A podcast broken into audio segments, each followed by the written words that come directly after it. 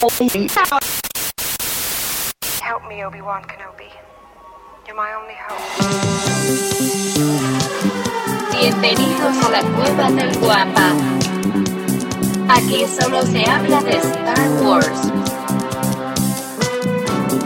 The Force is what gives the Jedi his power. It's an energy field created by all living things. It surrounds us, it penetrates us, it binds the galaxy together. We would be honored if you would join us.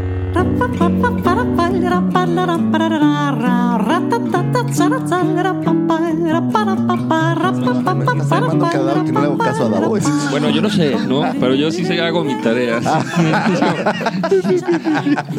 Pero ahí dice precisamente que oía él eh, programas de radio porque era lo único que había. Entonces oía Flash Gordon, oía... Y luego este, empezó a salir la tele y... bueno, o sea, lo que- primero que empezó a ver fueron coches. Y No, no, se, ve que la película, haz de cuenta que es, a mí en- me, impre- me dio la impresión que era como un, no está rápido y furioso, sino un 16 seconds, Ajá. pero de aquella época, porque Ajá. sacan muchos carros eh, antiguos, muy bonitos, y pues al final trata un poco de la carrera, pues no, no la Pero era la carrera, velocidad, lo que él le llamó De la velocidad, atención. pero las tomas son súper lentas, Sí, ¿no? sí, pero- Y sabes que estaba curioso que salían todos en el carro andando en el bulevar Sí, y se sí. saludaban y o sea, era, era Ah, pues eran los, curioso, eran los ¿no? 50. Era ¿no? pueblo 60. chico. Era- y aparte, Sí, era pueblo chico. eh, para todo descapotables, bueno. Y de esta manera comenzamos el episodio 38 del podcast Hablando de Star Wars. Traído para ustedes por la cueva del Guampa. Como todas las semanas, poniéndole el toque sofisticado, aquello que conocen como el lado fifí de las cosas, se encuentran conmigo mis queridos amigos, por supuesto, sus amigos también, arroba michalangas4, ¡Hey, hey, hey! arroba lucifago. Correcto, y todo esto no sería posible sin la presencia de el señor productor, el Mago siempre popularizado mago del micrófono, el siempre invitado, nunca igualado, el ahora ya con todas las eh, letras mayúsculas, Cid del Amor, Y por subrayado. razones que no revelaremos. Ajá. Secretos de la cueva Cid del del Amor, el Chayán de la Riviera, o mejor conocido como el Justin Bieber de la 129, arroba Davomático. Bienvenido. Ya- muchas gracias, compañeros. Yo creo que ya cuando ven una fotografía, yo creo que las féminas dicen, ah, de esto hablaba ese cuate. Era eso. Era Tanto, eso. tanto para nada. Oigan, pues eh, aprovechando, quiero agradecerle a las personas que ya nos siguen a través de nuestras diferentes redes sociales, como son Twitter, Facebook, YouTube, Instagram.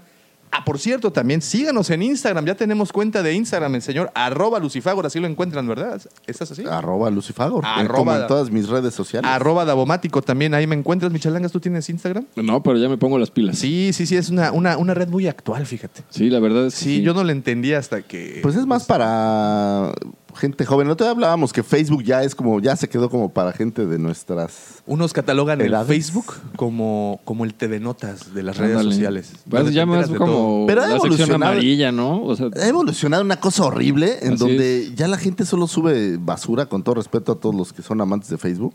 Todavía hay quien sube cosas interesantes, pero ya que Como te llegan cueva, como cadenas y cosas así es terrible. Sí, bueno, este, mm, nosotros, nosotros hacemos nuestros en vivos por ahí. ¡Ah, ¡Oh, demonios! ¡Oh, demonios! No, no. Por cierto, saludos a todas las personas. que- En Tinder también está la cueva del Guampa. ¿Cómo no? ¿Cómo no? ¿Cómo no? Y en este momento perdimos a nuestros 4000 seguidores.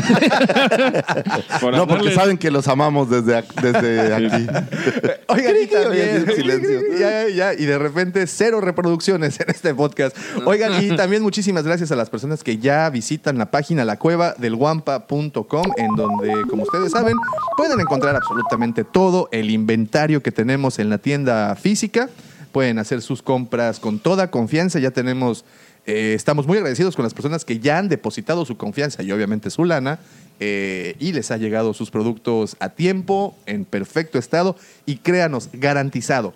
Si no les llegan en perfecto estado, pues les garantizo que tendrán una disculpa de parte nuestra.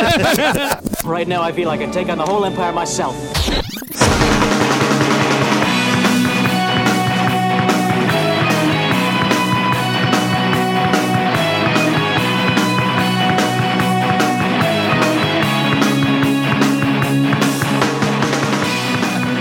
Pues como saben, la semana pasada, el fin de semana pasado, se llevó a cabo el, el London Film and Comic Con 2019, en donde Star Wars obviamente tuvo presencia con un par de paneles. Tan eh, importante como Hayden Christensen. no, estoy... impo- Sí, no, espera- estaba, ¿no? Espérate, ahí estaba y de Qué hecho importante, panel. aquí- aquí- Qué este, importantísimo. Aquí viene esta nota, dice, en el marco de la London Film and Comic Con 2019, el actor, ahí, ahí les va un actor de verdad conocido, A ver, a el ver. actor eh, Ross Bedman, Ah, qué bien. ¿eh? fíjate, ¿Es el que hace el mundo de Big Bang? no, no, no, Ah, no es no, ese ese es mundo. Beckman, con K, es Beckman. este es Bedman como, como hombre cama, Hombre, Ah. Batman. Batman, Batman. Oh, Yo, te- Batman. yo tengo un amigo que le decíamos Es importante que recuerden el Macamán nombre. y después Camamán y le mando un abrazo hasta Vancouver. ¿no? No, no, no, ahí te va. Es importante que recuerden el nombre de este actor. Ojo, Ross, como Ross, el de Friends. Ross Batman, Batman. Y este chamacón ¿No se es... apellida así el, el asesino, el American Psycho? Batman. No, Es Batman. Peter Bigman o Batman. Batman, Batman. No lo sé. Pero mira, este es quien interpretó al niño que cuando Anakin dan la orden... Cuando dan la orden 66 y Anakin entra... Que ya estaba convertido en Lord Vader. Sí, llegó a quebrarse que a todos. entra al templo y, Claro. y sale un El chaparrín que, ahí que parece como que lo va a enfrentar, ¿no? Ajá, ajá, no, pero le dice, este maestro Anakin, estamos bajo ataque. Y sopa le pasa Es el primero que se quiebra. Es ese niño, es, es este señor. O sea, en los créditos dice niño 2. Batman. Niño dos. bueno, de hecho, buscando en IMDB, sí, efe- efectivamente sale sin créditos, es on credit, pero bueno, con el tiempo. O sea, ¿no lo pusieron en los créditos? Al principio no. Que- En la- en la- Pues no tiene ni cinco Ojo. segundos de Ahí te va. vida, ¿no? Ahí te va. Pero pues si va. ponen a todo mundo, si ponen hasta Claro. el cámara 32, pues oye. ¿Qué les costaba, no? Este, este fin de semana, en esta convención, pues se encontraron nuevamente tanto Hayden Fue un Christensen- reencuentro. Y, hubo un abrazo fraternal. Hubo un abrazo fraternal y hasta se tomaron foto para No. el recuerdo. Eh, Ok. sigue igual de la misma estatura. Nah, no sé, ya creció como dos centímetros. Ok. Pero ahí se encontraron. Ojo, ¿te acuerdas que te dije en el nombre? Ojo en el nombre. Sí. El personaje que interpretó el niño, el Padawan, se llamaba Source Vanderman, Vandenbeen. O sea, lo que hicieron fue mover las letras de su nombre, cambiaron. Una sopita eh, de letras. Source, obviamente, es de Ross, ¿no? S-O-R-S. Ross es R-O-S-S. Y su apellido, bueno, en el caso del Padawan, era Vandenbeam. Entonces, pues ahí movieron. Ya sabes que eh, Lucas en- a veces se la ¿Pero el nombre se lo pusieron antes o después? Yo creo que Porque después. Después, Sí, ha de después. ser, en el ¿no? momento yo creo que a nadie le Cuando, importó. cuando se dieron cuenta de, sí, se nos olvidó poner el crédito de niño 2. Vamos a ponerle así como, Vamos a que, poner- como darle que un no quiere nombre, la ¿no? cosa, ¿no? como, como que sí le pensamos, Sí. ¿no? Ajá. Ya lo teníamos planeado. Ojo, ojo, lo interesante de toda esta plática que estamos teniendo, que aparentemente es inútil, pero no lo es porque quiero llegar a un punto. Nunca lo es, Nunca lo es, jamás lo es. Lo interesante es que al tiempo que el señor Hayden... Ah, que por cierto también en los paneles estuvo Ian McDermott, como saben, Palpatine, bueno, Ship Palpatine estuvo, estuvo también presente en los invitados que estuvieron pues, repartiendo autógrafos, fotografías y toda esta clase de, de Y ya tengo toda una teoría de Palpatine. ¿eh? Ah, Sí, espera, espera, espera, espera, estoy- espera, espera, espera, espera. Ahí te va. Lo interesante de esto es que estaban justo al mismo tiempo con los eh, con el crew de Abrams, de JJ Abrams, que están haciendo en este momento los reshootings en Inglaterra. Oh. ¿Habrá cientos de fantasmitas al final? Yo Sí. creo ¿Aparecerá que sí. niño 2 como fantasmita? Hasta el ¿Será niño. hasta- era niño uno de. Ah, Ah, bueno. ¿Por cuál es el. ¿Quién aparece primero? ¿Este niño uno o el niño dos el que. No, el sí- niño dos sí se sale- avienta un tiro ahí con algunos clones? El niño 2 sale hasta después. Ah, ya. entonces es el niño uno, ¿no? Entonces, Sí, el niño uno y niño niño dos. uno posiblemente lo veamos como fantasmista, pero seguramente vamos a ver a Hayden Christensen Como en de la episodio 9. No sé si vaya O a ser recuerdo. como fantasmita o como un flashback.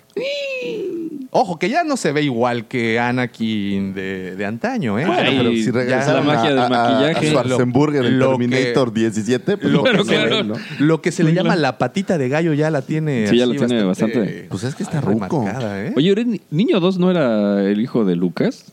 Niño 2 no era el hijo de Lucas. No lo sé, ¿eh? Yo, No, yo creo que porque el sí, hijo de pero... Lucas ya era más grande. Sí. Sí, ya para el Revenge of the Sith, sí. De hecho, sí aparecen todos sus hijos, pero ya grandes. Bueno, yo, Ah, yo creí cierto, que sí, ¿no? En la pero- ópera, de hecho. En el- la ópera salen, pero aparece, yo ¿no? me había quedado con la idea que Niño 2 era su chamaco, pero Bueno, va- Pero no sé, otro- digo, otros de esos- No, no, es que son más grandes. Sí, Son ya... Otro, de esos datos que ahí dejaremos en el tintero. Pero bueno, ahí está. Lo interesante es esto, ¿no? Que están en, este momento haciendo algunas retomas. Como saben, los reshootings no precisamente es que haya salido eh, mal o, o quieran cambiar la historia. Simplemente en todas las producciones suelen hacer este tipo de procedimientos para tener mejor intención en el, en el en la cadencia de la película y pues supongo que deben hacer este tipo de correcciones pero de ahí repente está. ver tomas un poquito diferentes, o sea, Sí, tienen ahí algunos Sí. cuantos motivos, pero ahí está tanto Ian McDermott como, como que, bueno, ahorita ya dijimos Anakin. Ian McDermott, ¿cómo aparecerá? Ah, Esa es una buenísima pregunta. ¿eh? pues, pues ¿Tienes tu teoría? Lo dejamos más adelante porque Más adelante, tiene que ver- adelante. Bueno, nada más antes de continuar, eh, tuvieron la oportunidad de ver los pósters que, que- que estuvieron circulando. Fueron Ah, fan sí. art, son fan Son arts, fan arts, son pero están bastante interesantes, ¿no? De estos donde aparece de espaldas. Uno de ellos aparece de espaldas Palpatine, precisamente, que con la levantando fuerza. La, la estrella, ¿no? o lo, lo que queda O lo que quedó de la estrella, o sea- y el otro es, es este Es Kylo Ren, le- partiendo el, Ese fue el que más me gustó, se ve, se ve verdaderamente. Sí, la verdad es que sí. Es, se ve ¿Será que interesante. tenga ese- esa clase de poder? Pero no se preocupen, Pues que vamos a si dejarlo. lo tenía para Star, más Ki- adelante. Star Killer baja un destructor imperial, ¿no? Starkiller baja un destructor es. imperial y se escabecha a TIE Fighters también. Sí, entonces, bueno, digo, ya no es canon, pero... ya, desgraciadamente Ya no, no, es canon. Otra de las cosas que esta semana nos enteramos es que eh, saldrá pronto para México, pero ya en Estados Unidos ya lo tienen, un juego para móvil de Star Wars Resistance. Y yo sé que les vale un kilo de corcho esto, este, pero queda de la mano con que la semana pasada hablábamos que el 20 de agosto estarán ya a la venta disponibles los DVDs y versiones digitales de la primera temporada de Resistance. ¿Cuántos capítulos son, Davo?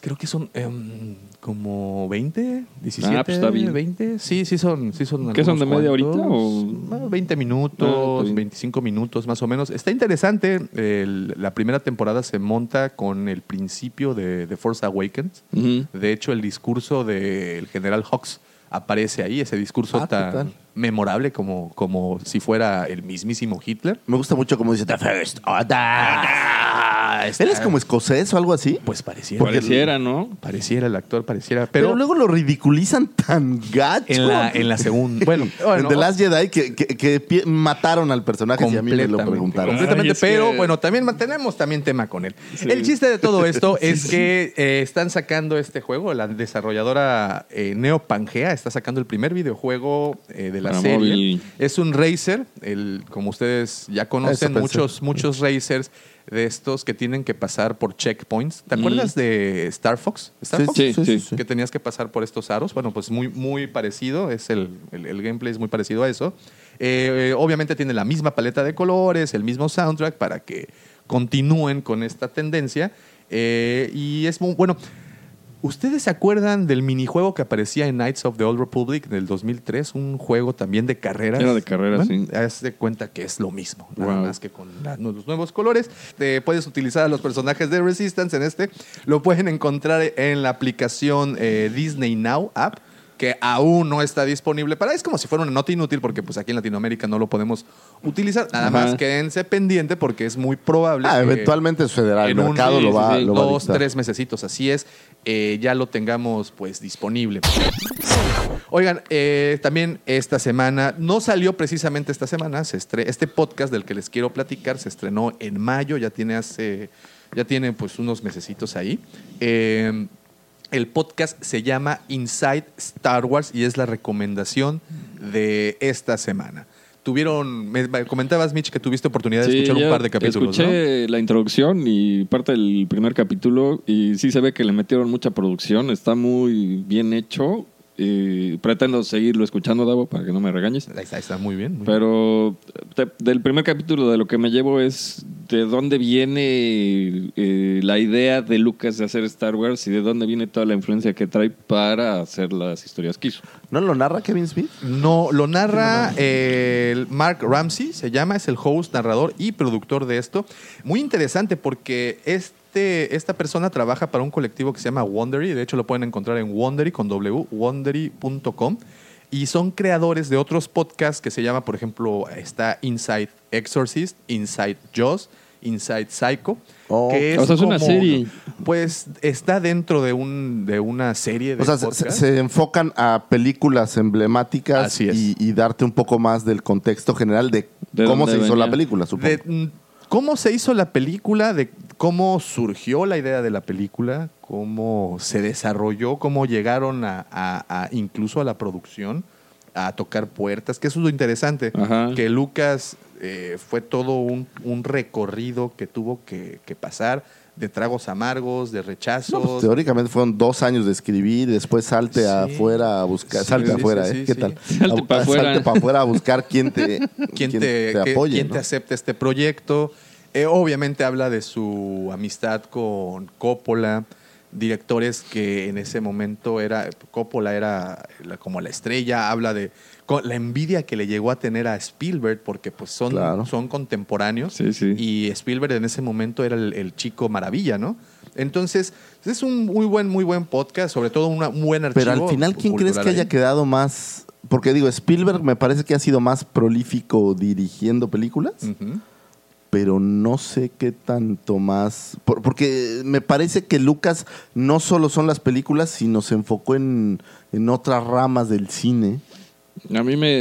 Digo, no, la- no lo sé quién, quién pudiera estar. Me da la impresión de que Spielberg, Spielberg hizo que su nombre brillara de alguna manera y Lucas como que Star Wars se le vino encima y lo que brilló fue Star Wars. No, yo, yo, yo lo- los pondría cada uno en su pedestal y les explico por qué. Spielberg, como dices, es un excelente director. Ha hecho unas, pues bueno, de las películas más emblemáticas que existen hoy en día en Hollywood, pues las hizo Spielberg. Digo, Y con temas tan y- y variados. temas ¿eh? Claro, variados Y, y- y temas de fantasía, históricos. Y, bueno. Pero Lucas, yo lo veo como un visionario, como alguien adelantado a su época, tanto en tecnología como en Un procesos. Julio Verne. Es Ándale. que se criticó al grado. Me eché un documental, no sé si han tenido oportunidad de ver el de People versus George Lucas. No sé si lo han Mm, visto. no. Muy bueno, eh, es un poco difícil de conseguir. eh, este, no, definitivamente en YouTube no está. Si tienen oportunidad de descargarlo, no, no, no, de verdad no encuentro otro. ¿En Roku no lo tienen? ¿Es- Emi un lavo, No, tampoco. Este, Ya dilo, Davo. bueno, Torrent. Víctor. Eh, pero cómo la gente lo criticó y cómo es la relación de sus fans desde 40 años, ¿no? Porque no son fans de ahorita, son 40 años de trayectoria y, y- y cómo la gente se le echó encima, ¿no? No, no es el mismo fenómeno con otros directores o productores. Lo que vivió Lucas no lo ha vivido otro, otro director. Y digo, es un adelantado y visionario porque cuando suceden los, las precuelas, todo el mundo criticó que era una pantalla verde y que todo esto. Hoy en día, dime Todo. Qué así. película no se hace así. Entonces, desarrolló tecnología para ese momento. Pero si nos brincamos 40 años atrás y nos vamos a- a- a- al primer episodio, a Desarrollaron 1977, cámaras, Sí, este, cámaras, computadoras. efectos, computadoras sonidos. entonces, yo creo que eh, tanto Spielberg como Lucas tienen un lugar ahí en el Olimpo de los directores. Sí, claro. eh, y cada uno muy bien merecido. Y pues bueno, de regreso al podcast que les estoy recomendando Sí, sí, sí. nuevamente. Inside Star Wars es eh, un. Tiene eh, siete episodios, cinco, siete. A ver, te, te digo. Sí, siete, siete episodios. Son siete capítulos, sí. Siete capítulos con un mini capítulo de introducción y un bonus track que se llama, bueno, es una entrevista con Brian Jones, Br- Br- Brian J. Jones, que es el escritor y el biógrafo de, de Lucas. Entonces eh, es un muy buen archivo histórico. Eh, los siete capítulos, pues es un recorrido a través de la historia, de cómo Lucas, como bien comentaste, eh, pues hace esta película. Eh, si tuvieron oportunidad de escuchar el podcast que les recomendé antes, hace unos capítulos atrás, que se llama Blockbuster, que yo sé que aquí mis compañeros, no, yo espero que ustedes, queridos amigos, Sí me hagan caso. Sí me hagan sí, caso. sí, eh, hayan tomado el Mis consejo. followers. Pues miren, están los dos en Spotify, eh, tanto el de Blockbuster, que es también bastante bueno, como este Inside Star Wars. Eh, yo sí creo que Blockbuster tiene mejor producción, al menos tienen un cast de actores de, de doblaje. Es el que dices que están los directores sentados, ¿no? Así Sí, es. ya, ya, Entonces te ponen, como te dije, como les comenté en aquel momento, es como si los pusieran en la mesa en donde se planeó Sí, sí. eh, pues todos estos, estos proyectos. Incluso hablan del momento del- de la creación de Jaws. Estaba en ese momento Spielberg haciendo Tiburón. Pero pues, sí, hay una diferencia ahí de, de- de- en cuestión A ver, de producción. estoy harto, harto de que me hagas esto. ¿Cómo se llama? ¿Blockbuster? Blockbuster. El primero se llama Blockbuster. ¿Y está en Spotify? Está en Spotify. Sp- Está en Spotify. Y el segundo, es el que estamos recomendando el día de hoy, es Inside, Inside Star, Wars. Star Wars. Escuchen los dos. Digo, vale la pena. Es, son archivos Hay históricos. como 10 blockbusters. Uno que se llama Blockbuster Epiclef Media. No, no lo sé. Si quieres, eso te lo te, te comparto ahí el. A mí lo único Daumático, que- porque te la pasas regañándome y luego pasas, ni me lo pasas Ya, y todo el mundo cree lo que, que has que no te hago caso, Daumático. Escúchenlos, Yo sí te hago caso. Escuchen- Escúchenlo. Escúchenlo, son buenos, de verdad son muy buenos, son entretenidos. Cada episodio dura como 20, 25 minutos, entonces se los son Sí, siete, está- se los está muy avientan- rápido, está se los muy avientan rápido. Está bueno porque luego hay unos cuates que duran hora y media, No, dos horas. No, ¿qué les man. pasa? Están como Imagínate el locos. pobre Y se la pasan hablando de trabajando. De la Riviera Maya, ¿y Así qué? sí está complicado. O sea, no. Oigan, y este, esta semana también en el Star Wars Show, este programa que semanalmente nos entrega, eh, pues es el único programa oficial de Star Wars, eh, entrevistaron al escritor Timothy Zahn, el autor de Throne. Mega Dios. Sí. Bueno, de Thorn y de muchas cosas. Y de muchas otras cosas. Sí, hombre. Y bueno, aquí lo, lo relevante de esta, de esta nota es que, eh, en- bueno, está ahí porque está presentando el tercer libro, ya con el que concluye la segunda trilogía de Throne, el que este Throne Threesons, creo que se, se llama el, el nuevo libro. Eh, y le preguntaban, bueno, ¿y qué pasa con Throne después de todo esto? Muchos pensaban que ya, pues, Throne caput, ya se había acabado. Pero en esta entrevista... Uf, imagínate el, el golpe de timón que apareciera en. ¡Ay, estaría Imagina, tremendo! Ahí te va, ahí te va, ahí te va. Ahí en esa entrevista dijo, le preguntaron por el futuro de Throne y dijo que ya en este momento ese tema estaba en manos de Dave Filoni. Ok. Órale. Entonces, digo, pudimos ver a Throne en Rebels, en los capítulos finales de Rebels, aparece Throne. ¿Qué podrá pasar? ¿Dónde estará? Un spin-off de Throne. Es, es un gran personaje. Eso Sí, no de los sí, sí. personajes favoritos de, de- de- de- de los fans, ¿eh? Es, Sí. es que tiene, tiene esta inteligencia y esta malicia y esta, es, es un Es gran como personaje. maquiavélico, ¿no? Sí, sí, es- O sea, es es otra un- onda. Muy, muy buen personaje y, y- y de, yo sí quiero ver algo más, dif- algo diferente, ¿no? De, precisamente estaba leyendo la versión cómic de Heredero del Imperio, Mm. cómo lo presentan y bueno, todo el desarrollo del personaje y es bárbaro. No, es un personajazo. Digo, eh, todo el, el- el primero de Throne, toda la historia de cómo se convierte en lo que es, es. O sea, la mentalidad es impresionante. Es, Claro. es increíble y con esto que nos dice Timothy Zahn en esta, en esta entrevista, que lo pone ya en manos de Filoni, pues creo que tenemos un ¿Quién mejor, buen no? panorama, ¿no? Sí, yo creo que cosas buenas se avecinan. cosas muy, muy buenas se avecinan. Y continuando con el tema de literatura, cómics, libros, etcétera, ustedes saben que en la Comic Con se enseñaron diferentes eh, líneas de historia y cómics que saldrán pues de aquí a, a- a diciembre.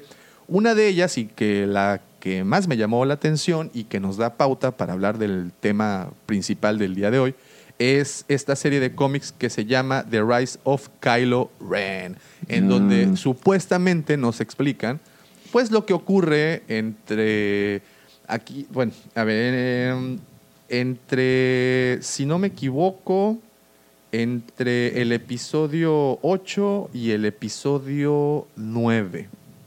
Este cómic será una pieza crucial para comprender la cinta y vincular lo que se planteó de Force Awakens. Sí, O sea, cómo, termina. ahí? ¿Cómo terminaría, no? ¿Cómo, cómo llega ahí? ¿Cómo termina? No, será The Last Jedi. Sí. Ajá, sí, sí, del, del Last Jedi. O sea, cómo termina y cómo llega seguramente a ser como el, el líder, supremo. ahora, Kylo. Está muy, muy interesante. Eh, sí, efectivamente, es un- una, una conexión del episodio 8 al episodio 9.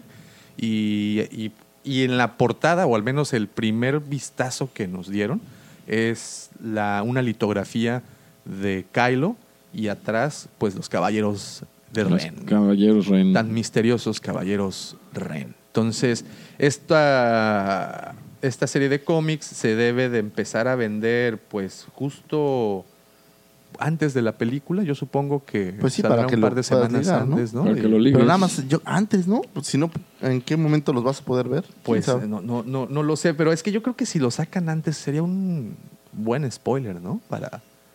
No lo sé.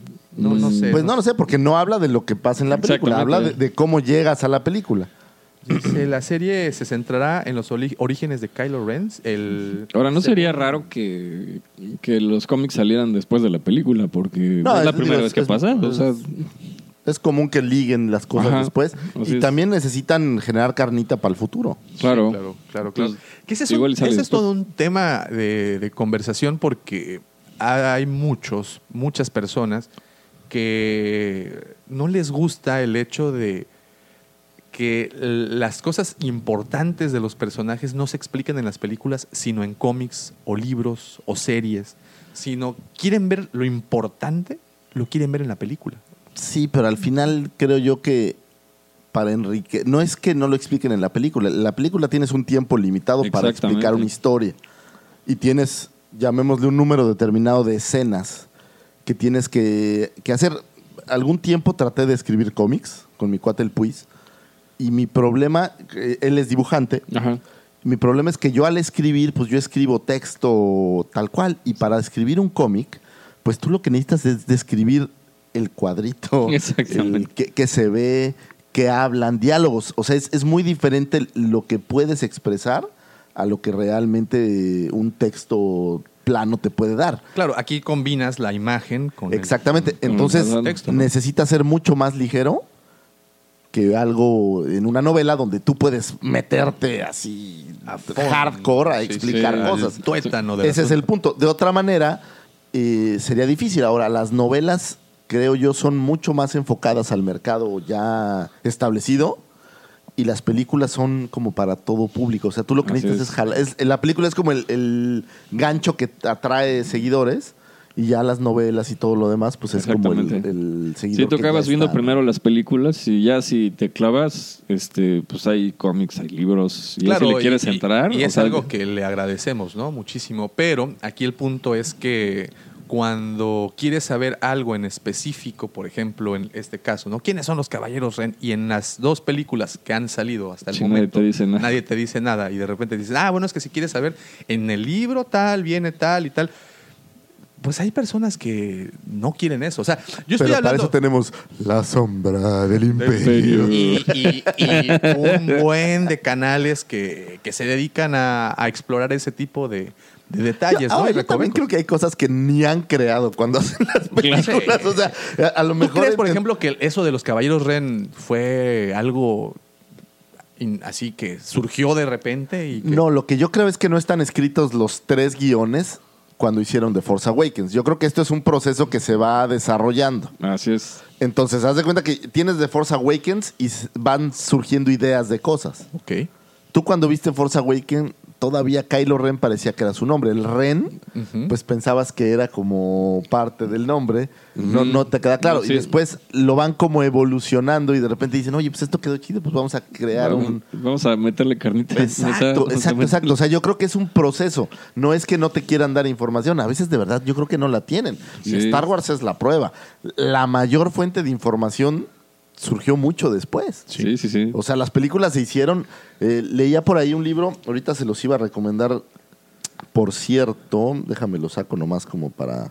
Sí, porque. pues se dices- llama de. turu, The Secret History of Star Wars, de un cuate que se llama Michael Kaminsky.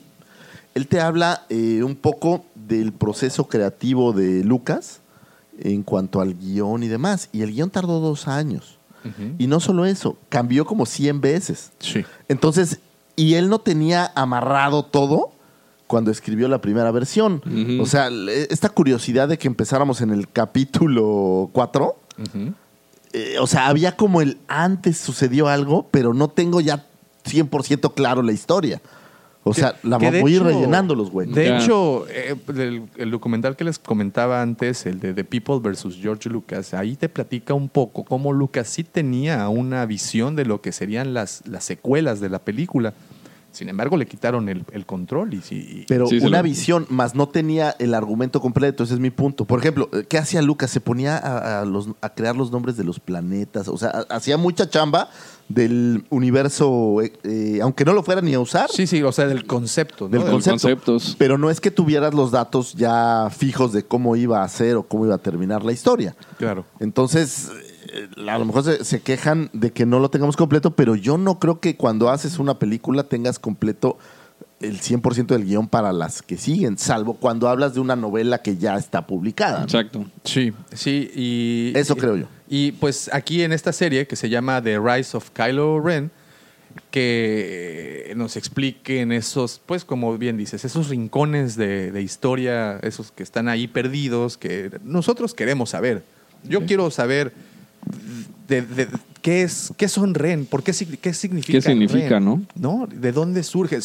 Hay una idea que ahorita ya en un momento más estaremos platicando, pero ¿por qué ese? O sea, hay muchas cosas inconclusas. Si tú solo te limitaras a ver las películas, quedarías con muchos huecos en esa, en esa historia. Digo, nosotros tenemos la, la curiosidad por, por indagar en ese tema y para nosotros están hechas todas esas novelas que han salido, eh, están hechas todos esos cómics que han salido y te- yo te diría, mira, me- ahorita estoy leyendo la trilogía de Aftermath, ¿no? Que es Está habla buena, ¿eh? años antes de, de- de la primera orden, pero ya empiezas, ya te empiezan a mostrar de dónde, por qué y quiénes eran los que los que crearon, eh, los que tuvieron esa cosquillita por crear esto. Después viene esta novela que se llama Bloodlines o Linaje, que son supuestamente 6, 7 años antes de Force Awakens. Te habla mucho de la relación de Leia con Kylo, con su papá y todo eso. Pero aún quedan esos, esos, esas grietas que, que- que agradecemos mucho a este tipo de cómics que nos, que nos, nos, nos digan, ¿no? Nos platican. Y que eso da para seguir creando más material. No, y pues obviamente el ratoncito, pues con esto. No, pero- Está re contento, re feliz. Sí. es el negocio, ¿no? Claro. sí, sí, sí, por O sea, hay supuesto. que mantener al público en- atento, de otra manera lo pierdes. Totalmente, ¿no? si haces una película que empieza y termina, pues pierdes al, al público. Que ha sido el caso de muchos universos que se han, se han terminado, ¿no? Y a todo esto, que le van a entrar a esos cómics? ¿Le van a los, los ¿Tienen interés de leerlos? Sí. ¿Cómo no? The Rise of Skywalker, como les digo, ya en diciembre deben de estar. Aquí sí, no ¿Sabes? A sé mí si lo que- saldrán antes. Sobre todo aquí en Latinoamérica, no sé si nos los mandarán A antes, mí lo después que de me cuesta trabajo de los cómics porque es que eh, me cuesta trabajo seguir los números porque no los encuentro. No, pero ¿sabes dónde? Digo, En la se me cueva hace- del Wampa, Se me bueno, hace claro, caro. o sea, por supuesto. se me hace caro, pero lo que yo hago, pues yo entro por Comicology A ver, Sí, los en línea. ahí- ahí- tal. En línea. y, y encuentras de todo. Por ejemplo, los del Puis los estoy bajando de ahí. Ojo, pero Por, por, cierto, ejemplo, Hatchet, cómprenlo. pero Comicology los tiene también en español. O sea, en inglés nada más. Son, eh, pues no en inglés, pero... Que ese es el- la limitante Pues- para muchos, ¿no? Que no te dominan el. Open English. en inglés. Todo un más, sí. ¡Éxito! Éxito, ¿no? Very well, Captain. Captain, Captain. Master, moving stones around is one thing. This is totally different. No, no different. Only different in your mind. You must unlearn what you have learned. Captain. Very well, Captain. Salvation. ¿no? ¿Cómo dice? Entrando ya de lleno a nuestro tema, el día de hoy queremos platicar, queremos conversar a fondo, analizar, destazar, eh, deshebrar ese tema que es Kylo Ren. ¿Quién diablos es Kylo? Maldita sea. ¿Quién diablos es Kylo Ren? Y pues vamos a, vámonos por partes, vámonos como dice mi buen Lucifago, paso a pasito. ¿Cómo era? Voleo mi mi zapatito Y la, y la- y la continuación era. con crema del oso brilloso. Ahí está, ¿eh? Y quien diga que los de la cueva del Guampa no les manejan con barrio. y con sal. y- Ah, no, ese no. ese no se los voy a decir. Y vitacilina, qué buena medicina. Qué buena medicina. Y nos podemos quedar por acá. Pero bueno, vámonos paso a, a pasito. ¿Qué hemos visto de Kylo Ren hasta este preciso momento? ¿Qué es lo que sabemos de Kylo? Es un bebé lloro. Exactamente, es un berrinchudo. ese es eh, el, el- el descriptivo de que está en boca de, de muchos, ¿no? Que es, que es un berrinchudo. Pero, ¿qué hemos visto de él? Lo conocimos en el año 34 después de la batalla de Yavin. Vámonos así como a analizar 34. los datos duros de Kylo Ren. Tenía 30 años cuando aparece en The Force Awakens. ¿30? 30 añitos. ¿Qué Ok. sabemos? ¿Qué, ¿Qué es lo que vimos? Yo ayer me puse a ver en la noche el inicio de The Force Awakens para revivir, bueno, digo, lo he revivido decenas de veces, pero para de nuevo ver qué es la primera imagen que vemos de Kylo Ren. Y si algo creo que lo diferenció de Darth Vader, de Darth Plagueis, bueno, eso no lo hemos visto, pero ah, de, se me olvidó eh, de Palpatine, Darth Sidious, Darth perdón. Sidious. Eh, incluso del Conde Dooku, que son los Sith que conocimos, eh, con excepción de, de Darth Maul, pero Darth Sidious, Vader, Dooku, pues ya eran personas mayores. ¿no? Y vemos esta imagen esbelta, alta, el actor, eh, este Adam Driver es un, es un tipo, creo que alto. Muy criticado, ¿no? A todo mundo le parecía como que la cara no. Sí, no, machaba, no ¿verdad? machaba. Que- el- los movimientos, cómo camina, cómo le imprimió. A mí esta este- escena con la máscara. Cuando, Es buena, parece- ¿eh? Es muy buena. Es ¿La muy que buena. está con la de Vader? Cuando, no, no, No, no, cuando no, arranca cuando- la Ah, ya, ya. película. Cuando sale, cuando baja que de su están este, en esta batalla con, con los En- en rebeldes. Jakku. En Jakku. Y este, a mí hay una escena que de verdad me, me encantó, que es cuando él detiene el, el El disparo de plasma del de- Sí, blaster. la verdad. Que por ahí leí alguna vez que la gente decía que iba a ser el Sith más poderoso, porque ningún Sith podía detener un, un Pero disparo ojo, de plasma. Va- Vader no dejó ni siquiera que dispararan, le quitó la- la- el blaster inmediatamente. Sí, ya. Sí, pero A bueno, ver, era como esta, esta liga. Eso a mí me parece que empieza muy bien. La Es voz que, que le sale con la máscara y todo, me parece que The empieza muy Force bien. Awakens los primeros, no sé, 15 minutos te da tarapa por completo. O sea, ya sea de villanos o de héroes, de- o sea, ya Sí, te agarró. te- te. Y es una imagen, como dices, es, es- es impresionante cuando el tipo baja de la nave y, y ves, habías visto a Vader con la máscara y de repente ves esta máscara, muy parecida, por cierto, a la de Darth Revan, ¿no? Ujú. Con, ahí Sí, con sí. sus distinciones, Con ¿no? Pero sus distintivos, Muy pero sí. parecida, máscara, una máscara negra. Quieren hacer a los fans, ¿no? Dar Revan y que sea este Keanu Reeves. Keanu Reeves. Le, le quedaría de lujo, ¿eh? Le quedaría, le quedaría de, de lujo. Párate que no. Sí.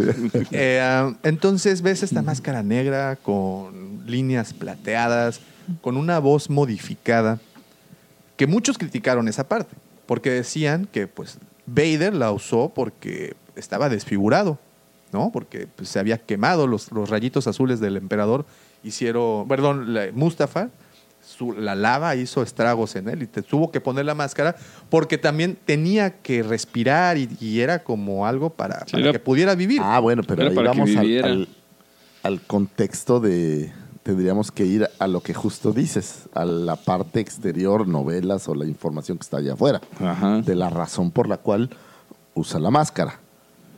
Que eh, ya le damos duro. ya estamos, ya Déjame, estamos. ya te sigues tú. Yo ayer me estuve empapando un poco del tema. Ah, y mi- por a la conclusión a la que llegué es que Kylo sufre de del síndrome del niño sin amor. Porque, Porque él, nació. Sí, sí.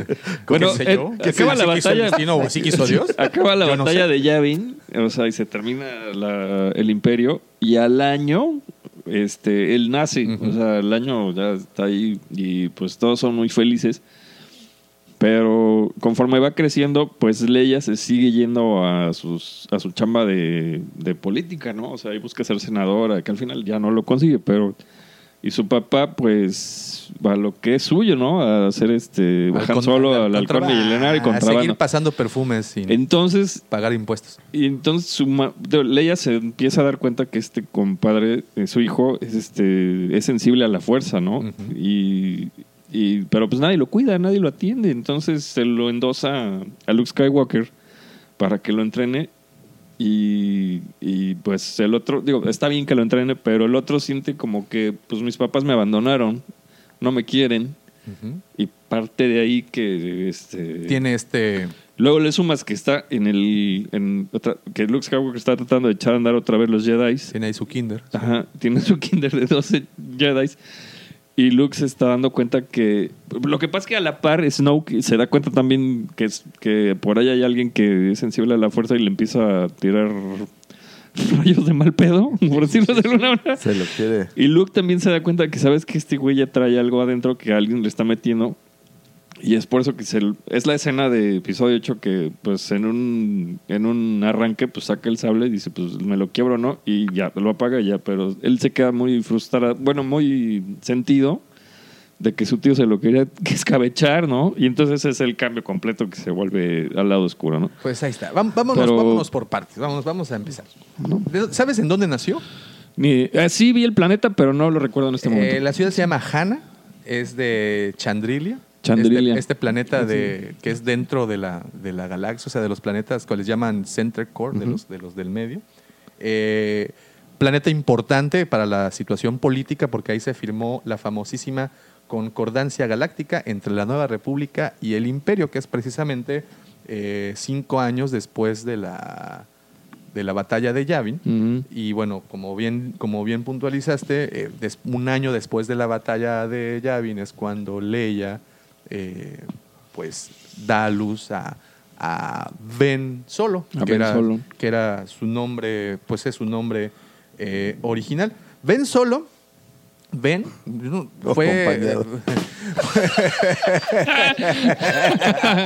Guaca, guaca. Perdón, perdón, no pude evitarlo.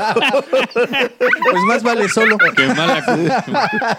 Qué malo, sí. Qué mal. Un chascarrillo. lo siento. Eh, el, el nombre lo toman como homenaje a, a Obi-Wan. A Obi-Wan, es Porque, cierto. Pues es Ben Kenobi, eh, importante personaje tanto para la princesa Leia como pues todo el, todo el movimiento de, de- de la resistencia. Eh, efectivamente, nosotros sabemos que heredó la fuerza de, de- su abuelo, ¿no? De Anakin, el famosísimo elegido. Todos saben eso, digo, nosotros lo sabemos, todos lo sabemos, excepto Kylo.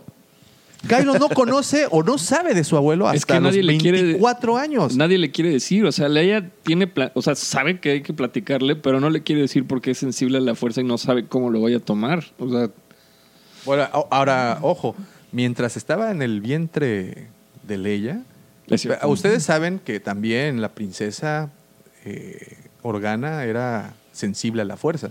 De hecho, platicábamos en el episodio pasado que Yoda decía que prefería mil veces entrenarla a ella que entrenar a su hermano Luke, ¿no? Y con esta sensibilidad que tiene Leia, ella puede sentir lo que trae. ¿no? Y sabe perfectamente bien que la fuerza en, en- en- en su, en su retoño es igual o, o- similar o superior a la de su padre, ¿no? A la de, a la de Anakin. Entonces, desde ahí ya puede empezar a vislumbrar el fiestón que se viene. sí, ¿No? Aparte, La que se va a armar. La, que, se, va a armar, compadre. Y luego, por ahí también dice que cuando dio a luz, había teorías que había nacido primero con un mechón de pelo negro así a lo largo y con ¿Era un- una dentadura Gizmo? completa. Como ¿Eh? rayita. Como rayita. Como rayita. y otras que se tardó en dar a luz tres días y otros que fue así rápido y sin rápido y furioso y ya no, pero o sea, pero vamos, hay teorías. Sí, bueno, la, la- fuerza es tan inte- y es, aquí en donde muchos eh, personas que han criticado al personaje, pues como platicábamos hace unos momentos atrás, eh, eh, la fuerza, o sea, muchos dicen, no, pues es que Kylo es un niño berrinchudo nada más, pero realmente la fuerza en este personaje es poderosísima, al grado de que Ezra Bridger en los últimos capítulos de Rebels lo vislumbra. Exactamente, lo vislumbra. O sea, él tiene ahí una especie de contacto con, con, con, con Kylo. Incluso el abuelo. Anakin, si no me equivoco, en la trilogía de Mortis, en, en, en The Clone Wars, también tiene ahí Como unos- visiones. como visiones. O sea, la Sí, fuerza en Kylo de verdad es, es poderosa, ¿no? Bueno, pero siempre ha sido en Vader es poderosa y luego en Luke es poderosa. y luego, sí, o sea, sí. es- eso ya, ya se trilló un poco, ¿no? The force is strong in your Y favor. como bien comentaba el buen Michalangas, eh, pues sí, en su- durante su juventud, pues sí, tuvo ese abandono. O sea, sus padres pues se pusieron Sí, a chambear sí. Y lo y dejaron. ya lo dejaron con la nana. Pero ahí, digo, aquí lo que a mí me gustaría o me gusta hacer, hay que entrarle tanto al canon como a Legends. Claro, claro, Ajá. claro, no, es necesario. Y lo que en mi mente también, ayer que estuve haciendo un poco de, de trabajo de escritorio, es Ben Solo realmente creo que hace referencia, eh, si tú lo trasladas un poco a Legends, al, a Ben, eh, no a Ben, sino a este, Ah, a Jan. a Jason, Jason, Jason Solo, Solo. Ajá. eh, que es el hermano de Jaina Solo. Que en teoría son los dos gemelos que son hijos de, eh, de Han Solo y de Lea. Que a su vez también tienen otro hermano, Anakin. que es Anakin. Eh, y lo que pasa es que él era muy poderoso, pero en teoría, cuando Luke se los lleva, entrena a los dos, eh, a los dos hermanos. Y al final del día, si tú ves el parecido entre Jason Solo y Kylo Ren, en donde Jason se convierte en un Lord Sith, eh, esto es obviamente sí, en sí. las novelas, se llama Darth Caedus, por cierto, y lo que para convertirse en un Sith tiene que hacer es matar a alguien que quiere profundamente. Por eso es que vemos que mata a Han Solo. Y en teoría por eso es que también tendría que matar a eh, Lea. Porque una vez que mata a sus padres es como cubrir todo el... Cerrar el ciclo. círculo, ¿no? cerrar todo el círculo y que se convierta en esta entidad poderosa. Que al final lo que yo estaba pensando es, ¿no podría ser una versión un poco twisteada de esta idea? A Jason lo mata su hermana Jaina, que es prácticamente una rey. Si tú la ves desde el punto de vista, no entrenamiento ni demás, pero es- es- esta cercanía que tienen ellos dos, que podrían ser de alguna manera hermanos. Eh, híjole, eso está bien interesante. Imagínate eso. Y esto es totalmente sacado de, de, De Legends, de ¿no? Legends. Sí. Y estos son novelas que tienen años ahí, pero no podría ser que esto se les hubiera ocurrido que de alguna manera perdieron una hija o algo así. Porque este abrazo fraternal que vemos en los cortos de Lea y Rey, que está llorando, Ujú. porque nunca nos han dicho si Lea perdió un hijo o dos. Nada, no o nos han nada, dicho no sabes nada. nada. Y ahora, a Kylo, no es que no, yo no creo que sea que no lo atendieran. Kylo era muy poderoso en la fuerza y Luke lo lleva como a cualquier niño que es poderoso en la fuerza a entrenarse. ¿Y qué es lo que hacen los futuros Jedi? Entrenan, entrenan, entrenan. O sea, no es que, que tus papás no te quieran. No es que Anakin Shmi no quisiera estar con él.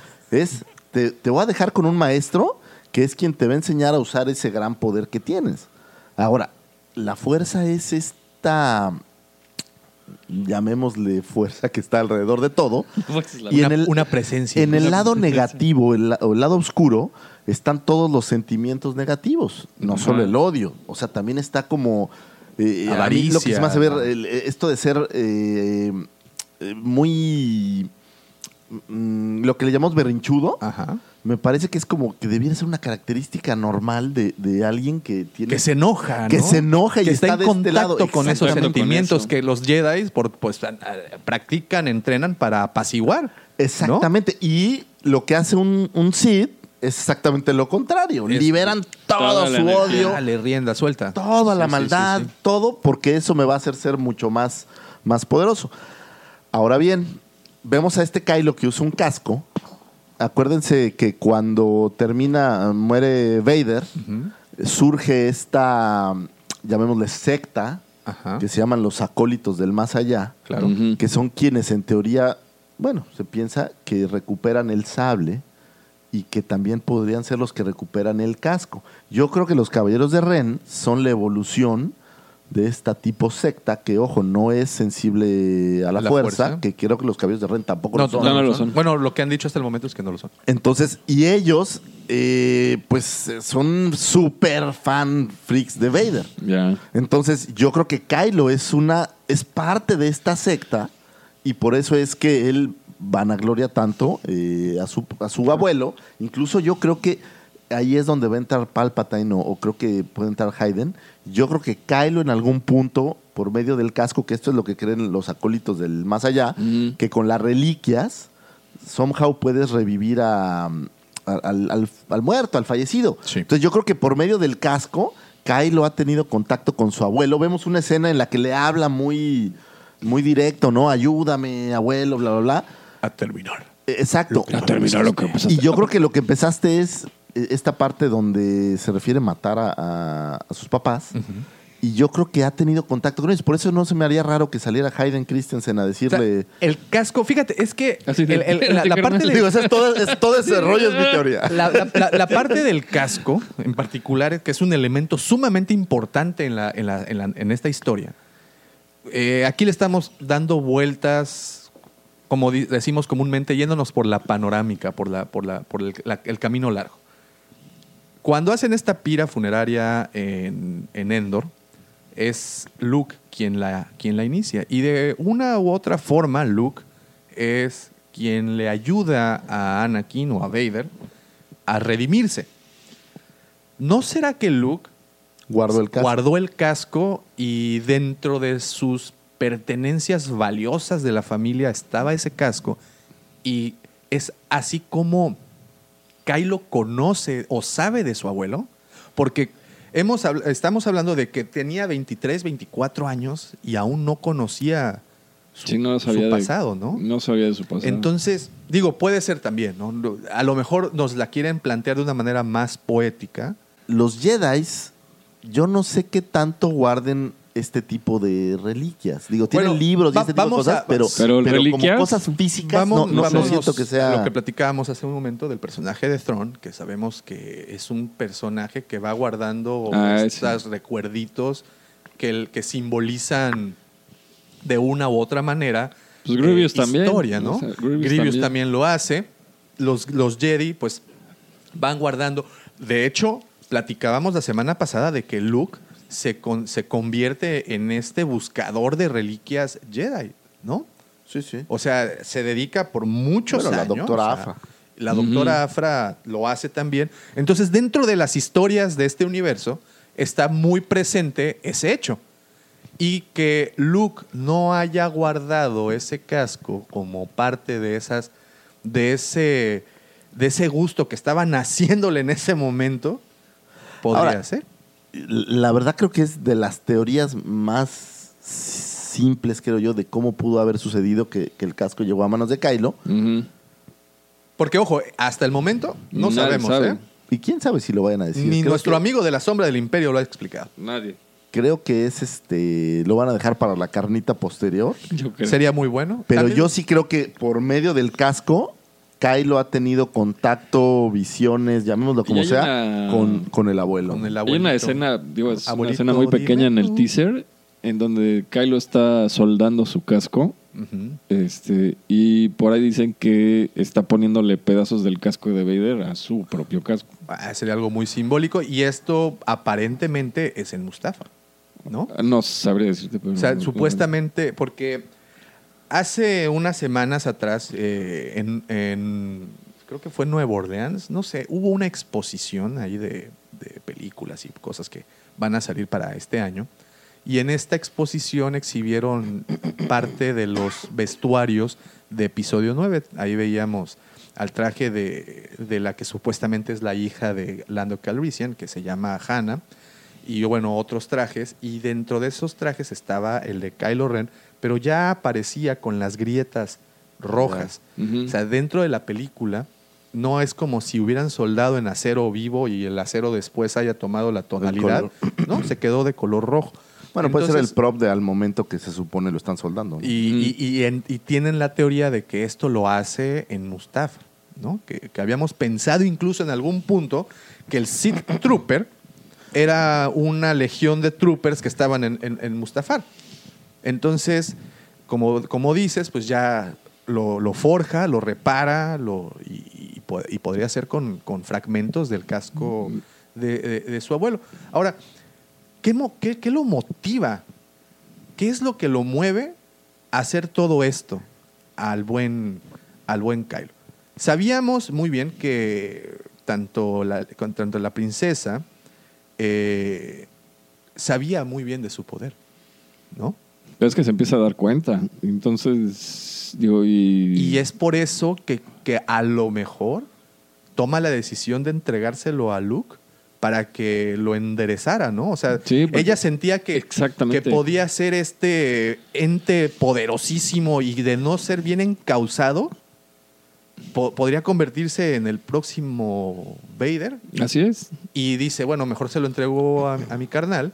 Él, pues, ah, la ha investigado, él sabe qué onda, él es un Pero, buen ojo, maestro. también y- se supone que Lea, digo, en las películas no lo revelan tanto, pero se supone que Lea también se había entrenado con Luke eh, en la fuerza, ¿eh? Sí. O sea, de- en teoría, ella también, digo, no sé si tanto como un Jedi, pero ya tenía el conocimiento eh, del hermano y es muy probable que hubiera sentido Sí. ñañaras. Ñañaras. Imagínate Pues nada que por más. eso se lo da, imagínate. Y aparte del, o sea, de la mano, eh, Snoke, pues también siente, ha habido un cambio en la fuerza. Y le empieza a, a- pues le dice, este puede ser un buen aprendiz, ¿o no? Hay y, una perturbación en la fuerza, sí. y lo empieza, pues lo mismo que hizo Palpatine con Anakin, ¿no? Se lo empieza a tirar. Ahora, a- a- a- hablamos mucho de que el cambio se detona cuando Luke percibe el lado oscuro en Kylo y lo percibe. y lo, y lo intenta matar. Eso es lo que nos han mostrado, Ajá. ¿no? Porque incluso Luke no niega esa teoría. No, para nada. Pero ¿qué pasa? Y aquí viene De hecho, otra. reafirma el reafirma, exacto. Aquí viene otra de nuestras teo- teorías. ¿Qué sucede?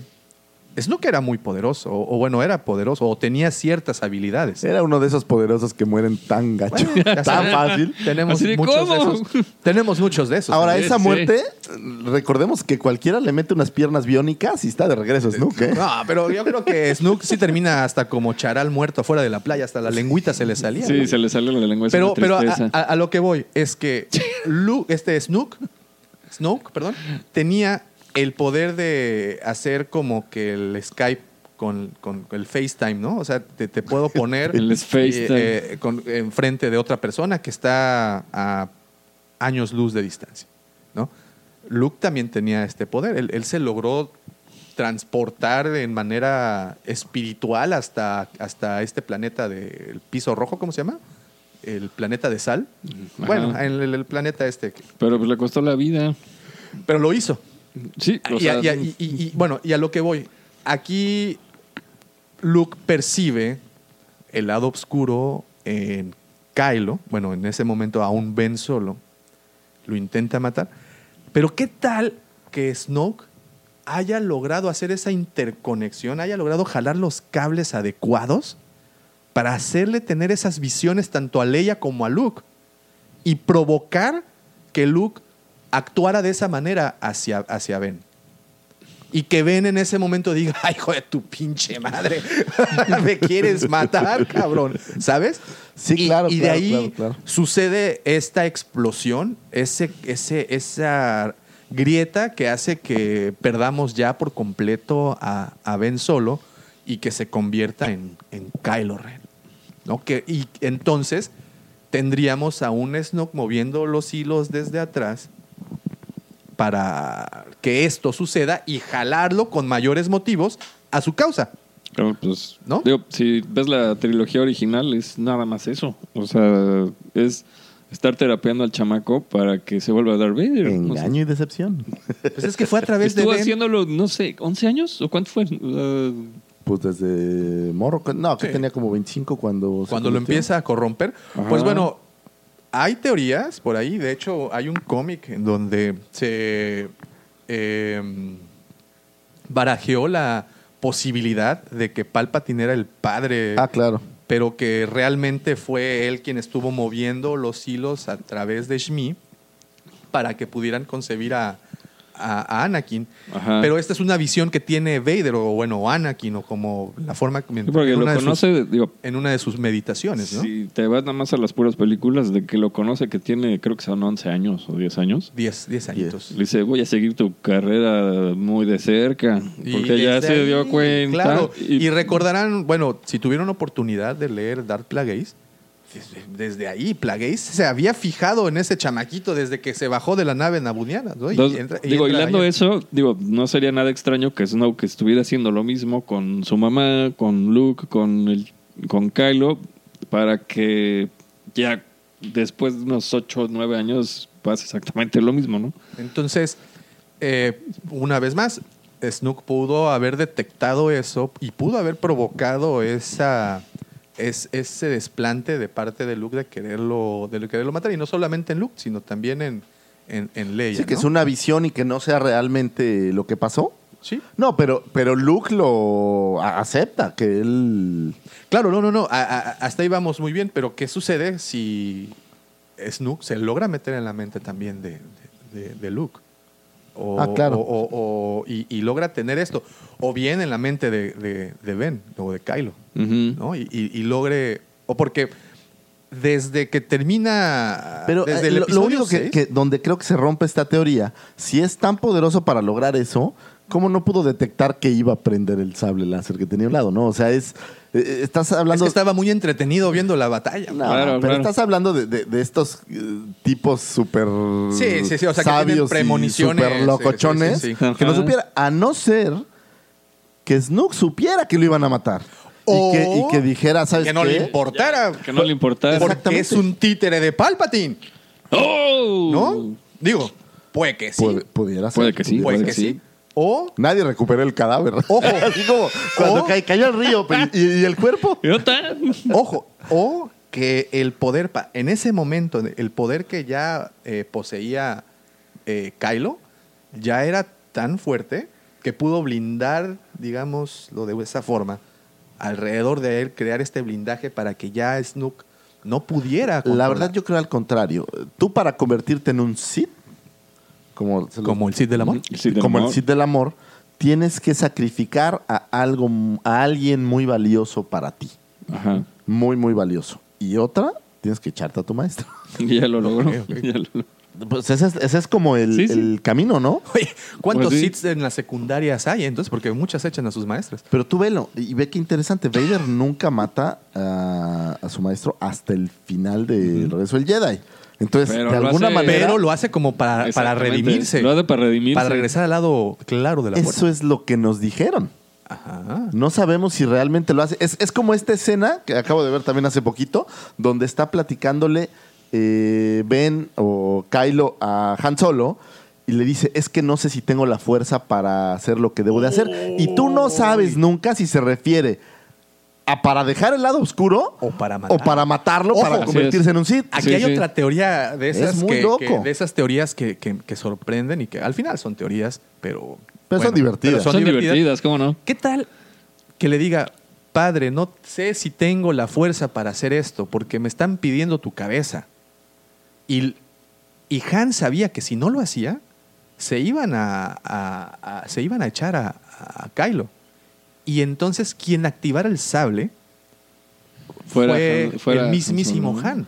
No, no, no lo sabes, ¿no? Hace lo unos días estuvimos analizando cuadro por cuadro esa escena aquí en la cueva. Ajá. Así porque ya, ya veníamos cocinando esto para este momento. Y cuadro por cuadro, no lo notas. No, no, no lo sabes. En algún punto ¿Quién- le quién entrega, primero? le entrega Kylo, le entrega el sable o hace como que le va a entregar el sable a Han. Han lo toma, ojo, lo toma como pues empuñando el sable por la parte del pulgar en donde está el activador. Ah, sí. Vean la escena nuevamente. Ajá. Se lo intenta, lo intenta tomar y Kylo lo retiene. Y es ahí donde surge este diálogo en donde no sé si tenga la fuerza para hacer esto. Y de repente lo atraviesa. Entonces a lo mejor fue Han en- este, sacrificándose para poder, eh, para que su hijo continuara vivo. Aunque lo único que no me gusta de esta teoría es que si Kylo es tan poderoso y quiere volverse un Sith, pues que lo que se suicide el otro no lo convierte en un Sith. Ojo, pero al momento, hasta este punto, sí. hasta este disculpa. punto, Kylo no es un Sith. No, no es un Sith. Y Pero no todavía creo- no, o sea, No es un Sith. todavía no este lo ha logrado. O sea, Pues, no. Lo- o sea, es un personaje muy sensible a la fuerza que toma la fuerza como es, pero todavía no te han dicho que sea un Sith. Ahora, O sea, yo creo que tiene este conjunto que platicábamos de los caballeros Ren, donde, ojo, no solo creo que es que lo del casco sea para su abuelo. Yo creo que él vanagloria la figura de Vader como los caballeros Ren, si pensamos que fueran los acólitos del más allá, lo vanaglorian. O sea, Sí, yo sí. creo que es, es como una deidad. Más que solo su, su abuelo. Ahora, él, obviamente la conexión es mayor porque es su abuelo. Entonces, yo creo que por eso él tampoco es como. No creo que se vaya a convertir en un Sith como tal, vamos. No, no. O sea, yo lo veo más que, que va a ser como un, eh, un nuevo emperador. Pero bueno, La si, cosa es si que lo si dejan tomas- llegar. Algo nuevo, porque parte de importantísima de los diálogos que sostiene con Rey es eso. Deja morir a lo viejo y que lo nuevo nazca. ¿No? Entonces, ¿por qué ser Sith? ¿O por qué ser Jedi? ¿Por qué no ser algo nuevo? Ujú. ¿no? Que esto sería una manera muy poética de Disney de decir, miren, brothers, ya, ya. vamos a dejar atrás lo viejito, vamos a dejar atrás la trilogía original, las precuelas. Esto es lo que ahora les vamos a vender porque ustedes ya están viejitos y sus hijos son los que nos tienen que comprar, Claro. ¿no? Entonces, Pero pues, eh, es un, un diálogo muy fuerte y que creo que ahí está todo el meollo de todos los misterios que están rodeando esto. No tiene que ser precisamente un Sith, no tiene que ser precisamente un Jedi. Ahora, pero yo creo que en- estamos hablando de Disney. mm, Entonces, el, el- creo que la película debe de terminar de una u otra manera. O Kylo Ren redimiéndose somehow. El problema del que se redima Kylo es que siempre te deja la zozobra de que puede volver al lado oscuro. Entonces, eso no sirve. Creo, ese es solo mi, mi punto de vista. Yo creo que Kylo tiene que morir.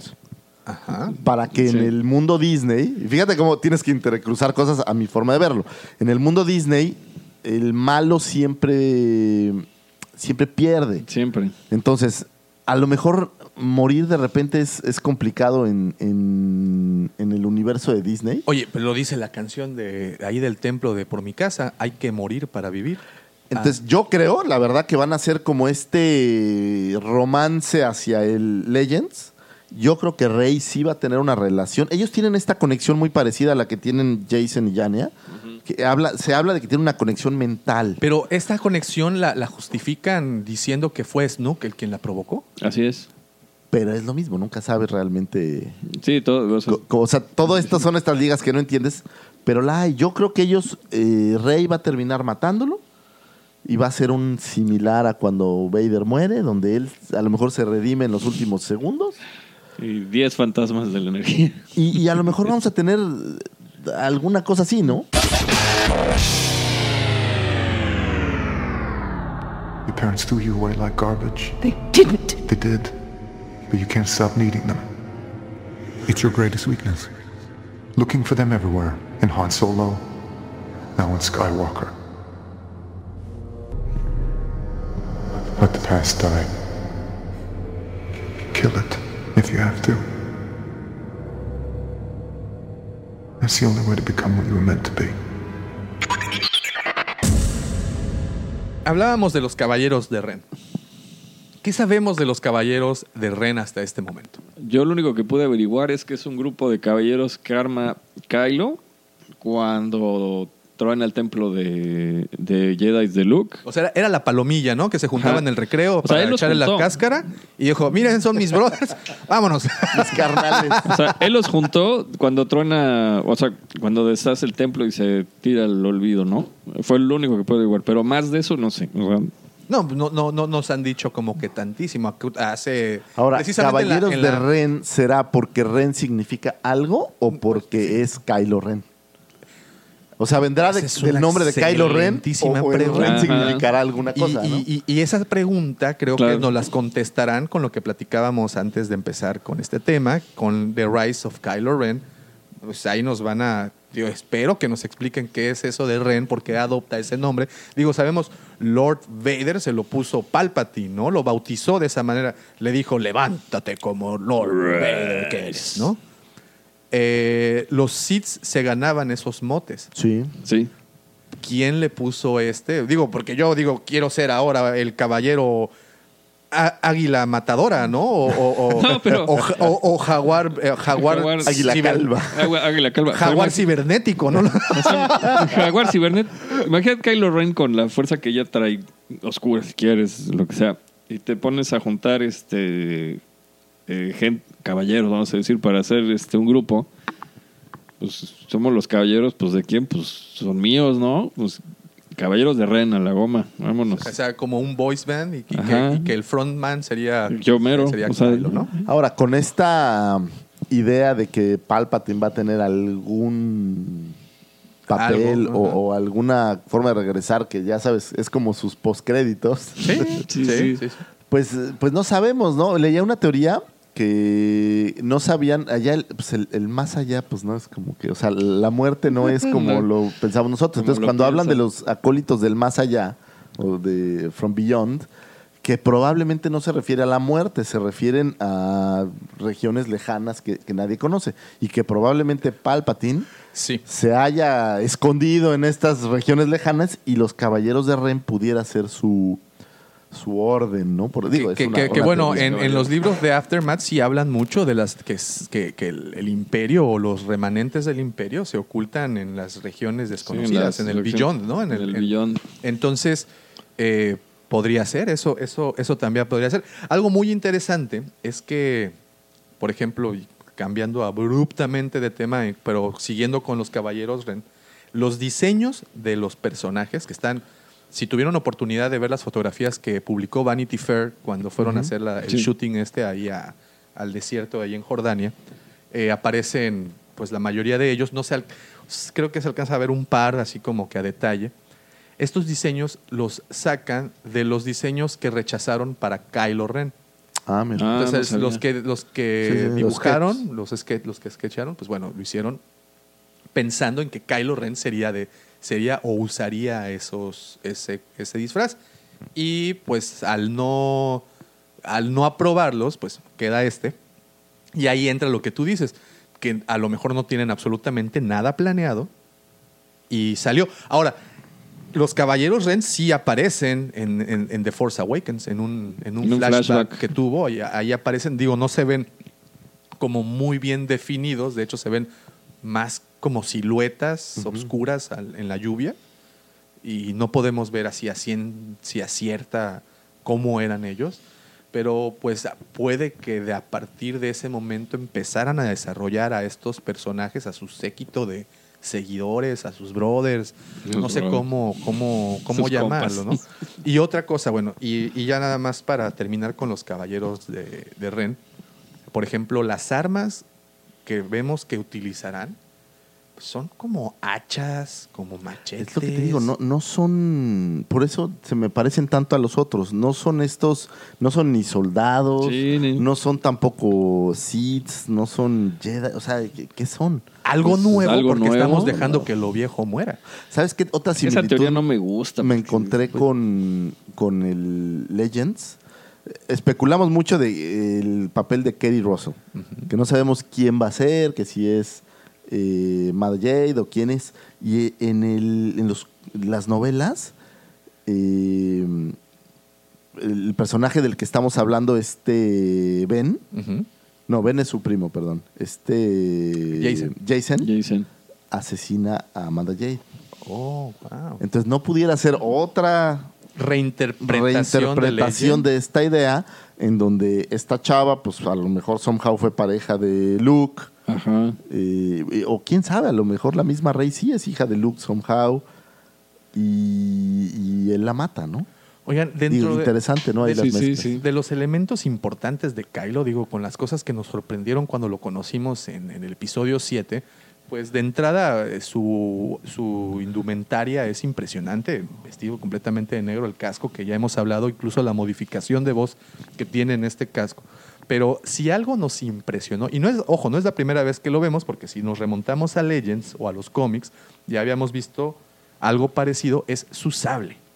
El sable. El sí. sable, aquí, y, y quise detenerme en ese elemento en particular, porque el sable, estábamos hablando de los caballeros de Ren, que sus armas son análogas, por decirlo de esa forma. Análogas. Y si vemos el sable de Kylo, nos, nos, nos lleva un poco a las espadas medievales. Pero alguna vez estaba leyendo, ya sabes que hay bocetos técnicos de todo, Sí, sí. y que lo que tú ves que son como estas guardamanos, no son realmente eso. O sea, es- realmente lo que pasa es que es tan poderoso el, el cristal que tiene, que va, es sí. como para que eh, libere un poco de la energía que genera el, el- sable, cierto. ¿no? De hecho, el cristal que ocupas es un cristal fragmentado. Estaba como rotito, Porque ¿no? Estaba como roto y aparte el cristal tiene muchísima energía. Entonces, no es que sean guardamanos, sino más bien eran como, por decirlo de una manera, escapes. Sí, sí, co- como escapes de... de- de- Una de válvula de escape. válvula. Para que liberara la energía por los lados, porque si no tronaba. Sí. Y como es fragmentado, es por eso que está todo el tiempo así vibrando Sí, sí, y no sí. es un ra- no es un, un, un sable pues, Uniforme, ¿no? uniforme. Sí. O sea, Ahora, tiene otra, otra característica interesante. Es más grande en general. Pareciera más una espada doble mano Ajá. que los sables regulares Sí, es- que son cierto, parecieran a una cierto. sola mano. Sí, o sea, el, el- el sable de hecho se ve y, eh, bastante voluminoso y pues no, pesado no, porque pues no, no creo que sea algo pesado. Aunque han confirmado que los sables ya para el tiempo de Rey y de Kylo son más ligeros que los sables que utilizaron previamente. No sé si se referían a la parte física técnica para hacer las películas o, o a la parte de las historias. Porque ahí acuérdate que el material pues lo decidía el, el Jedi, ¿no? Él lo o el. Sith. O sea, Sí. tú escoges con qué. Sí, sí, sí. Por ejemplo, te pasan en el libro de Ahsoka, pasan todo el libro platicando que Ahsoka tiene una bolsita y va guardando cosas que se encuentra. Para Cosas- no, no, no, y que no sabe por qué. Sí. Te lo ponen así. Pero porque al final ella deja sus sables cuando deja el templo. Ahí los esconden, ¿no? Y de repente tiene que se encuentra que tiene que ser un, un, este, un sable y pues tiene su bolsa llena de, de reliquias, ¿no? Eso es, eso es buenísimo. Y pasando a otro, a otro de estos temas con el señor Kylo. ¿Qué pasa con su obsesión con Vader? Ojo, lo conoce hasta que tiene, o sea, o sabe de él hasta que tiene 24, 20 23, 24 años. Entonces, Bueno, y de sabe ahí que es parte. su abuelo. Ajá. Pero quién sabe si de antes ya haya tenido algún contacto. Algún ¿no? contacto, pero ah, sí, claro. Eh, como, bien con- como bien comentan, llegó a idolatrar a Vader. Y como conservó su casco y, y- de ahí, pues, Pero no sé si parte puede- todo esto. O sea, tomamos en cuenta que Vader como tal se redimió. O sea, ya es este. Pues fantasma de la fuerza, si quieres. Y el otro idolatra a Vader. Entonces, si el fantasmita de la fuerza se le aparece, pues pierde todo propósito, ¿no? que En supuestamente hasta el momento no se le ha aparecido. Sí, o sea, O no sabemos, no pasado. sabemos. Porque a lo mejor tuvo ahí un Tú momento fíjate de cómo le habla al casco. Como si ya hubieran y- tenido Como algo, si ya hubieran tenido una, una relación, ¿no? Como esta Sí, gente que le habla a sus muertos. Ujú.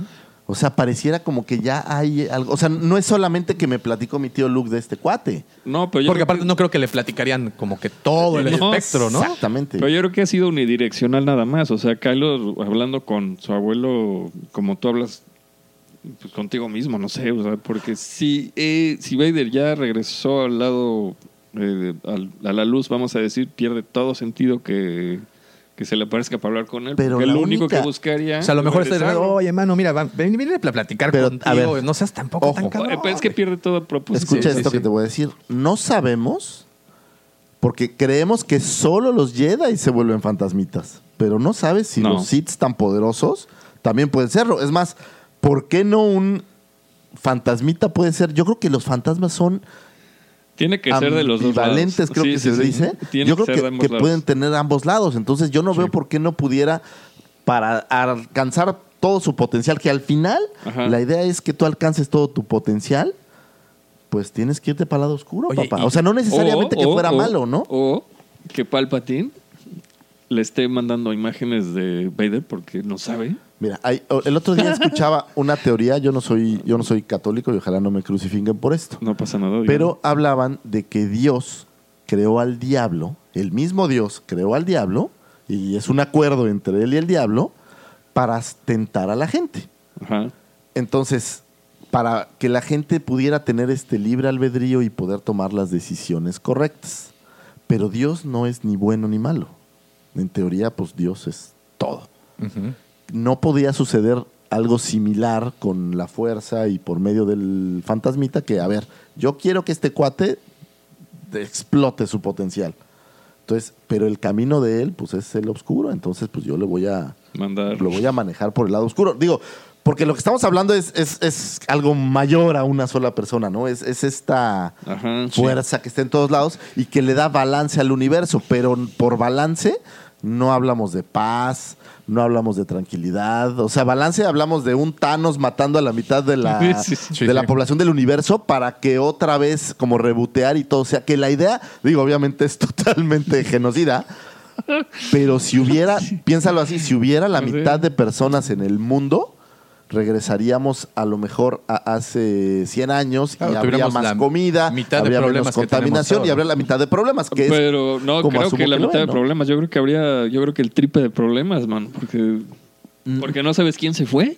no lo sabes. Pero, ya estamos hablando de otra cosa, ¿no? Pero- pero no lo sabes, se van buenos, malos, se va todo, o sea, es, es indistinto. Pero mi punto es este, no pudiera ser que al final lo que nos van a dejar ver es que la fuerza ni buena ni mala, o sea, los que son buenos fuerza. o malos son las personas y tu concepción de las personas. Claro, tú interpretas, o sea, tú haces buena o mala una situación. Es, es que dependiendo la de fuerza, interpretación. la fuerza está armada del lado oscuro y del lado, o sea, buena y mala. O sea, es una, una- es una cosa completa, ¿no? Y ya tú sabes qué agarras. O sea, Es que es eso, fíjate. ¿Y qué tal si los Jedi, los- la, la Orden Jedi, eh, sataniza, vamos a usar términos Pues es que eso es lo que pasa. sataniza, Es sataniza pasa. eh, a la fuerza, a su misma fuerza, y dice el lado oscuro de la fuerza, porque no queremos que explores ese desborde de sentimientos, ese desborde de poder. Pero si no los exploras, ¿cómo sabes sí.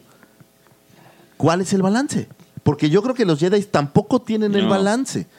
O sea, ellos No, son... estamos hablando de que los Jedi son una, una eh, semejanza, y seguimos con esto de la religión, a, a- a- a los padres, a todas las órdenes de padres, papas y todo esto, en donde ellos eh, retienen muchas de esas, de esos este, instintos incluso, por, por, por mencionarlo, ¿no? O sea, Exacto. no puedes tener matrimonio. Y entonces, de cierta manera, corrompes la naturaleza Sí. del ser humano ahí. sí, sí.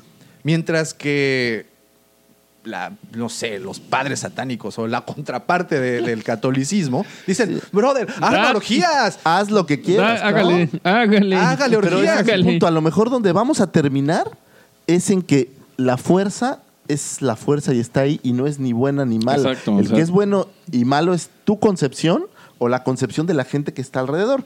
Por ejemplo, una isla de gente caníbal, pues para ellos comerse a la gente no está mal. Es Claro, totalmente natural. Es totalmente, es totalmente natural. natural. El problema pues es que nosotros que estamos ya afuera, Dicen, digo, "Ah, estos lo- locos". fue muy drástico, ¿no? Pero si tú vas a una isla donde todavía usan taparrabos, Ajá, pues les vale sombrilla. claro. Ellos no tienen este problema de pudor, claro. pero lo trasladas a nuestro mundo y ¡ay! ¡Qué ay, locura! ay. Yo creo que esto creo que va a ser el final en donde te van a decir, ¿saben qué? No hay ni buenos ni malos. Lo que pasa es que el hombre o el humanoide o como sea, porque hay, Sí, sí, entonces, hay como 20 mil es quien crea estos conceptos y al final los Jedi ni tan buenos ni los Ni ni tan tan malos. malos. Creo yo que ese es el balance, pero para tener el balance tienes que haber Y es, es por eso que es como que tan importante estos dos elementos, tanto Rey como Kylo, ¿no? Rey con esos azules, como lo han representado tantas veces, y Kylo rojo. yin yang. ¿no? Es el yin yin yang, es el- el- la combinación, la dualidad, el tener lo bueno de los dos mundos y también lo malo de los dos mundos para poder tener una concepción mucho más completa de lo que es la fuerza y el poder de, de Entonces esta, ¿no? tendrían que cancelarse los dos en algún momento. Pero yo creo que es correcto. Yo creo que los dos, para tener el balance en la fuerza, Ajá. tienes que estar ni en el bien ni en el mal. es exactamente la Ahí. mitad. Y para tener ese balance, a lo mejor la única forma, Es de echar- o sea, o que se mueran los dos, o que estén juntos los dos de alguna manera.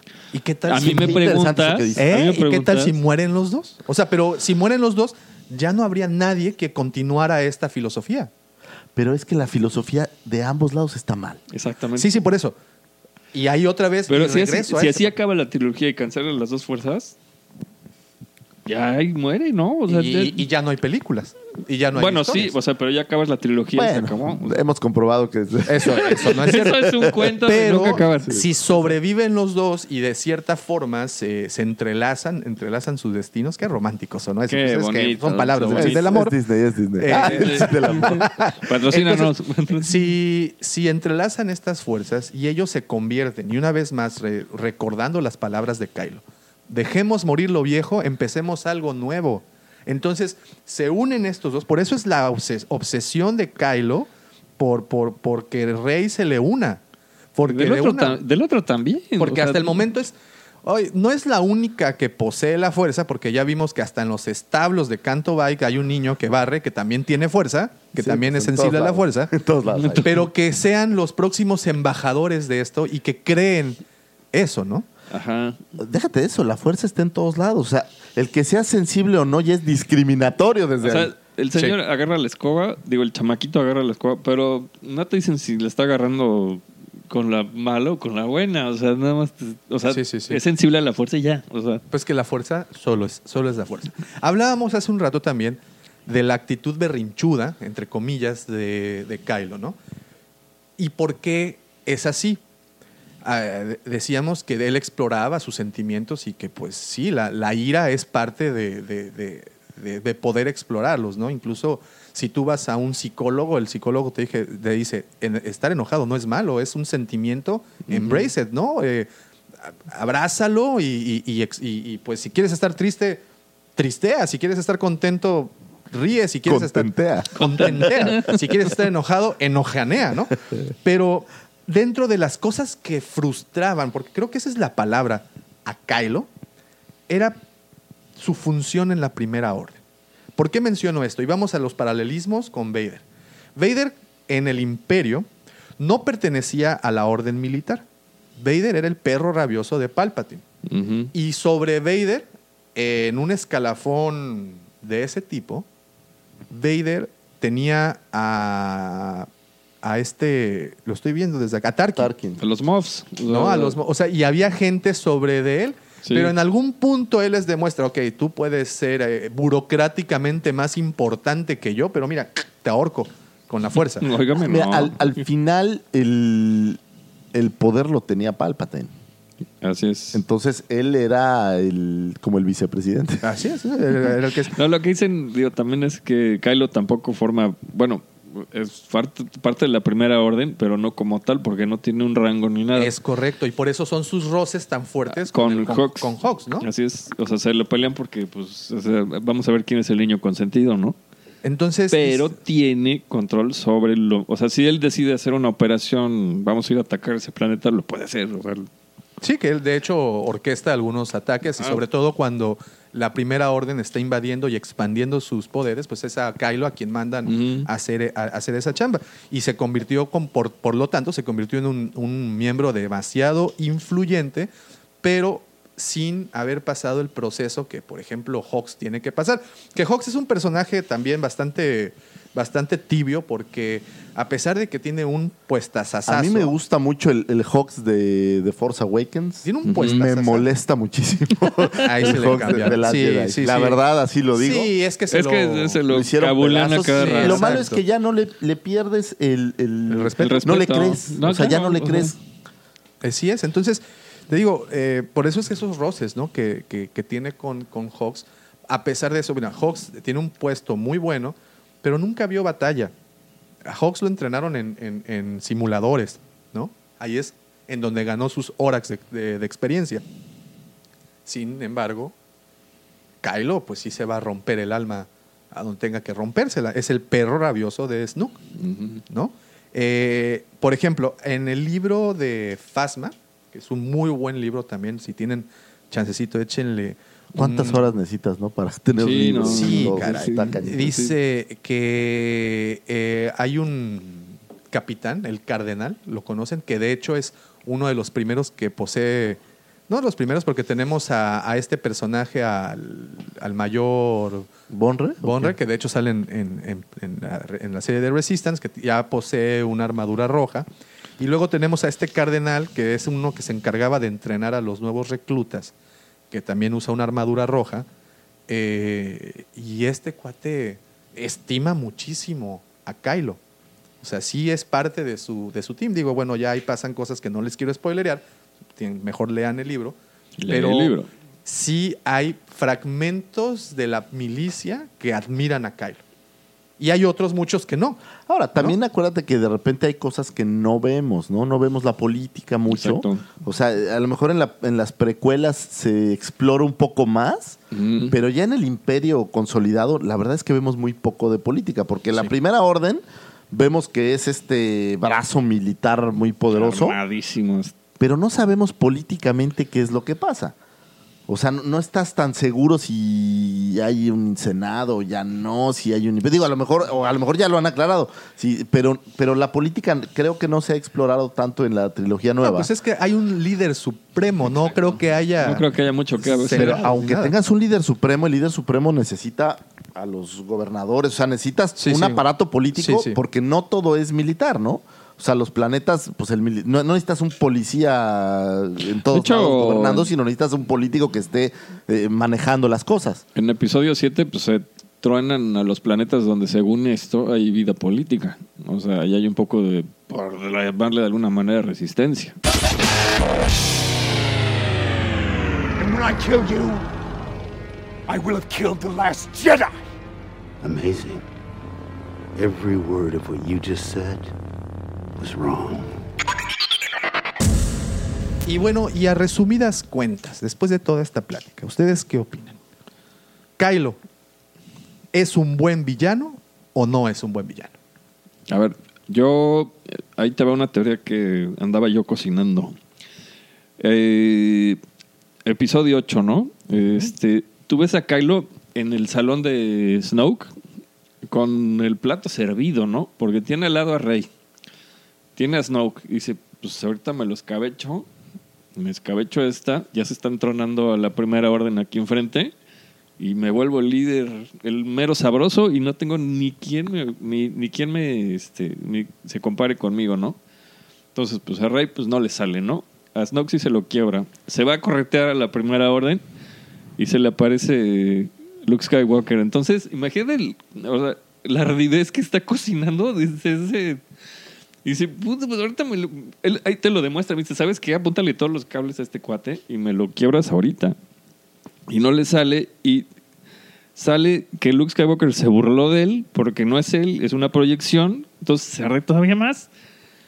Va todavía a buscar a los, este, a los de la resistencia y se le pelaron. Entonces yo creo que para episodio Todo 9 este, va a estar bien encabronado. Perdón por mi francés, pero yo creo que sí va a ser un buen villano para la próxima película. O sea, sí va a llegar a ese desarrollo y se va a convertir Lo único, en ese- lo único que yo tengo este, como duda es, en, en mi opinión, no ha llegado a su máximo.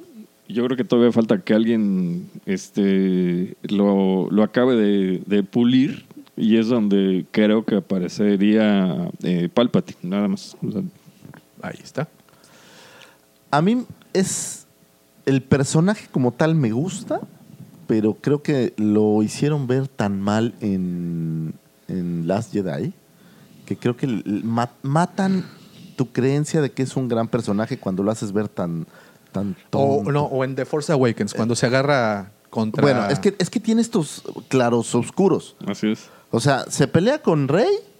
Rey nunca ha blandido un sable y se lo dice Snoop y le gana. Y le gana. Ojo, pero ¿No? estaba herido, Kylo. Le habían dado un ballestazo de Chewbacca. Pero es un sí. O sea, es, es- es el, el super mega hiper malvado. ¿Por qué no detuvo ese? Es- exacto. Si lo detuvo al principio de la película, ¿por qué no detuvo el blaster de Chewbacca en ese momento? acaba Yo de echar a su papá. Yo nunca he entendido. A lo mejor es echar a perder los plots, ¿no? Pero es tan poderoso. ¿Por qué no los eleva en el aire de 100 los tira. metros y los deja caer y ya?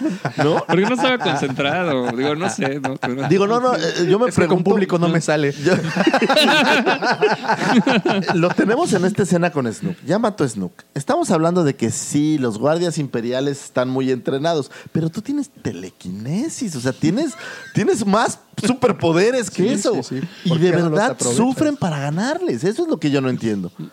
O sea, esa es la parte que me cuesta a veces trabajo. Llegas con Luke, Le disparas todo lo que tienes, lo cual me parece también bastante ridículo. Bastante berrinchudo. Bastante la escena de dispárenle, ¿no? Sí, bueno, tiene ahí escenas donde justifica la- el- el- eso de la- los berrinches, ¿no? Pero- Pero, pero me parece un poco ridículo. Y luego este asunto de que Luke lo haga ver tan estúpido, me, me da la Pero era toda la intención. No, no, me Digo, queda ya- claro ya- que era la intención. Lo que a mí es la parte que, que siento que le pierde al personaje porque ya no lo puedes ver. ¿A ¿Quién engañó a Vader? Sí. Vader es un, es un hijo de, Sí, sí, sí, de, Sí, la- sí, de sí, los nadie, nadie, sí, nadie, sí, nadie, sí. nadie le engañó. O sea, tuvieron que construir tres películas Para podérselo tronar. para poderle hacer cambiar de idea, hacerlo pensar que lo estaba engañando la mujer con el otro, pero es todo un plan siniestro. Y a estos, a los dos, tanto a Hooks como, o sea, los, que van a ser los supuestos villanos de la siguiente película, los haces ver como un par de, de tontos. Sí, me sí, parece sí. que ahí le restaron. a- Ahora, me queda muy claro que es Disney y que el público, estamos buscando un público más, más chavitos, ¿no? Sí, sí, sí.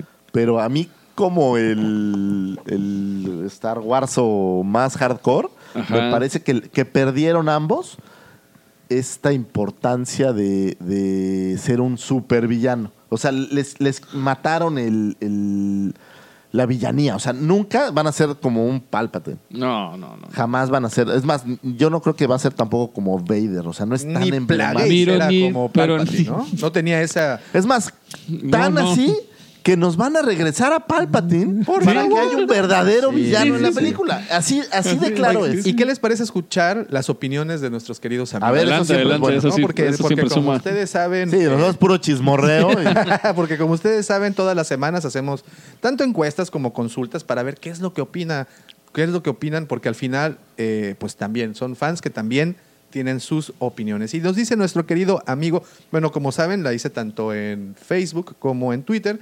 Me voy primero con los amigos de Facebook. Dice nuestro amigo Felipe H. Castillo. Bueno, la pregunta es, ¿qué opinan de Kylo? ¿Es un buen villano o solo es un niño berrinchudo? ¿Esperas mucho de él en el episodio final? ¿Te gustaría que se redimiera como lo hizo su abuelo? Y nos contesta nuestro buen amigo Felipe H. Castillo, dice, no le llega al abuelo, pero es frío el HDP, o sea, Mm. el hijo de su panteonera Mau- Mauser, sin corazón, la forma en la que mató a su papá y más que berrinche, hay mucho odio en él. Pero para ese gran odio que tuvo que meterle Snook, que su abuelo era un héroe y sus propios hijos lo mataron, ¿no? Ok. Viene nuestro amigo Guillermo Antonio Lauro Chávez, no le llega a los pies de su abuelo. No. Dice nuestro amigo Paul Quispe, Kylo Ren es el nieto de Darth Vader y ese considera a su abuelo como un ejemplo a seguir para que él, su abuelo es un dios, para él su abuelo es un dios entre mortales, imitándolo en todo ejemplo, llevaba la máscara cuando no le hacía falta para ser más parecido a su abuelo. En este punto de admiración hacia su abuelo, prometió terminar lo que éste empezó y convirtió y convirtiendo todo lo perteneciente a Darth Vader en un objeto de culto dentro de los caballeros Ren. Kylo fue capaz incluso de imitarle en sus rabietas, pues Kylo tenía fama de saber cómo controlar su ira. Porque también Anakin era berrinchudo, o sea, sí, también el. Anakin en episodio 2, en el ataque de los clones, podemos ver sus desplantes hacia Obi-Wan, ¿no? Y bueno, también en el Pues lo llevan en la familia porque Luke Skywalker Sangre. también sangre, hay sangre caliente ahí. Nuestro buen amigo PVPPV, como comentaba ayer, bueno, como saben, hicimos los en vivos, los hacemos en vivos todos los días jueves y soltamos la pregunta para ver quién nos contestaba. Y nos dice nuestro buen amigo PVP, ah, como comentaba ayer, hasta ahora no le han dado el peso que debería de tener este personaje. Para que se le respete los de la vieja guardia, Kylo debería presentarse como un ser malvado en su máxima expresión y olvidar de redimirse. Que no se quite el casco para nada y morir en su lecho de ser líder. Me ese se comentario. Me gustó, me gustó. Quizá Me gustó, así sí, sí. se logre respetar a este personaje que hay mucho de dónde explorar. Eh, nuestro amigo Octavio Domínguez Calderón nos dice, si tan solo fuera un verdadero Sith, esperaría más cosas de él. Exactamente. Iván Isaí Ramírez, me gustó el personaje, se sale de lo común en un villano por su conflicto constante y me gustó que se rebelara contra su maestro para dejar atrás los antiguos dogmas. En cuanto a los berrinches, al menos son más tolerables que los de Anakin en el episodio 2. Exacto. Espero con ansias cómo se va a desarrollar en la siguiente película que casi estoy seguro que hará una perfecta rima con Anakin del episodio 3. Nos dice Fabio Enríquez, dice, me gustaría que todo esto ya termine y dejen morir a Star Wars. en paz". Eso no va a suceder, Fabio. Este, Pedro Ortega. O sea, él es como un hater. Sí. Sí, sí. Pedro Ortega, lo odio. Después de que mató a mi personaje favorito, ojalá muera en la siguiente. Rabieta, rabieta, rabieta. Nah, no es cierto. Saludos, mi querido Bien por ti. Bien por ti. Armando Pimentel no le llega ni a los talones. Para empezar, se ve con más, res- se ve con más respeto si tiene la máscara. Cuando se la quita, pierde todo. No es un Sith. Desperdiciaron al personaje porque si tiene potencial, tantos años de entrenamiento para que se enfrente con dos que no tienen nada. Exacto, exacto, exacto. Nuestro buen amigo Mario Mir, al contrario del Vader que vimos en la trilogía original, Kylo es un villano en proceso. Eh, este es un Ah, bueno. Esa, es- esa sí está Y interesante. me parecería bien que así sea. Creo que quisieron hacer un personaje, Sí, ¿es correcto? Creo sí, que hicieron un personaje con distintas características. Él quiere ser como su abuelo, pero este está en, en esa transformación. Sí, sí, sí. ¿no? Y Esa- eso suena es bien que ahí va el sí. desarrollo, ¿no? Nuestro buen amigo Pepe Vega dice, pues será lo que sea, pero tiene el sable más cool de todo el Ah, universo. Eso sí. Tienes razón, tienes razón. Nuestro buen amigo Sid Galen Marek nos dice, yo creo que no es un berrinchudo, sino más bien arrebatado, impulsivo, de temperamento desenfrenado, pero con un pensamiento único, fiel a él sin importar lo que tenga que hacer para conseguir su meta, despistando y confundiéndolo al confundiendo al enemigo para poder revelar más adelante sus planes y acabarlo de una vez por todas. Un gran giro que solo muy pocos nos esperamos. Nuestro cuate Juan Carlos Esqueda. Saludos, Juan Carlos, hasta la Ciudad de México. Nos dice: Kylo es un niño berrinchudo y el consentido de Papi Snook.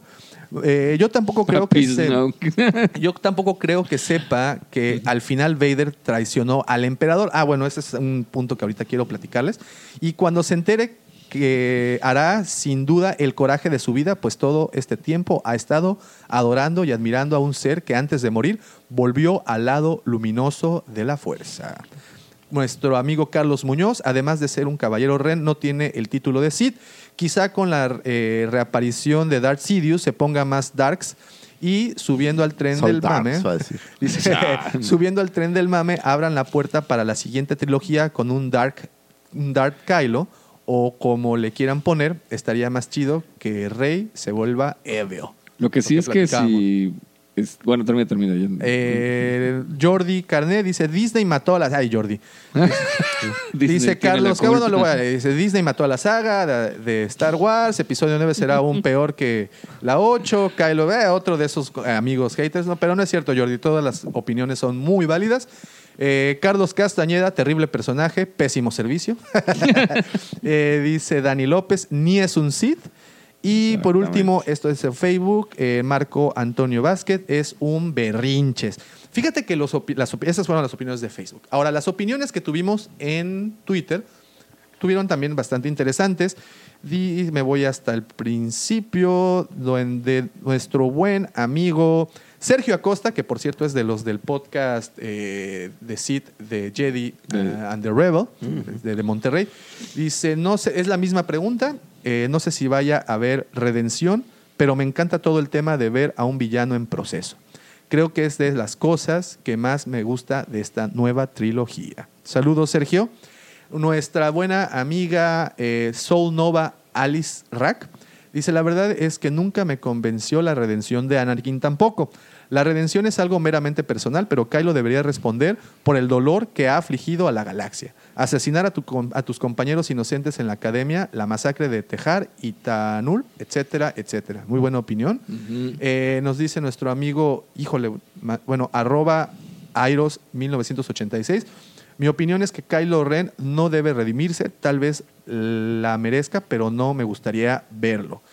Nuestra buena amiga Adara Domínguez, saludos Adara hasta España, uno de los mejores personajes de toda la saga.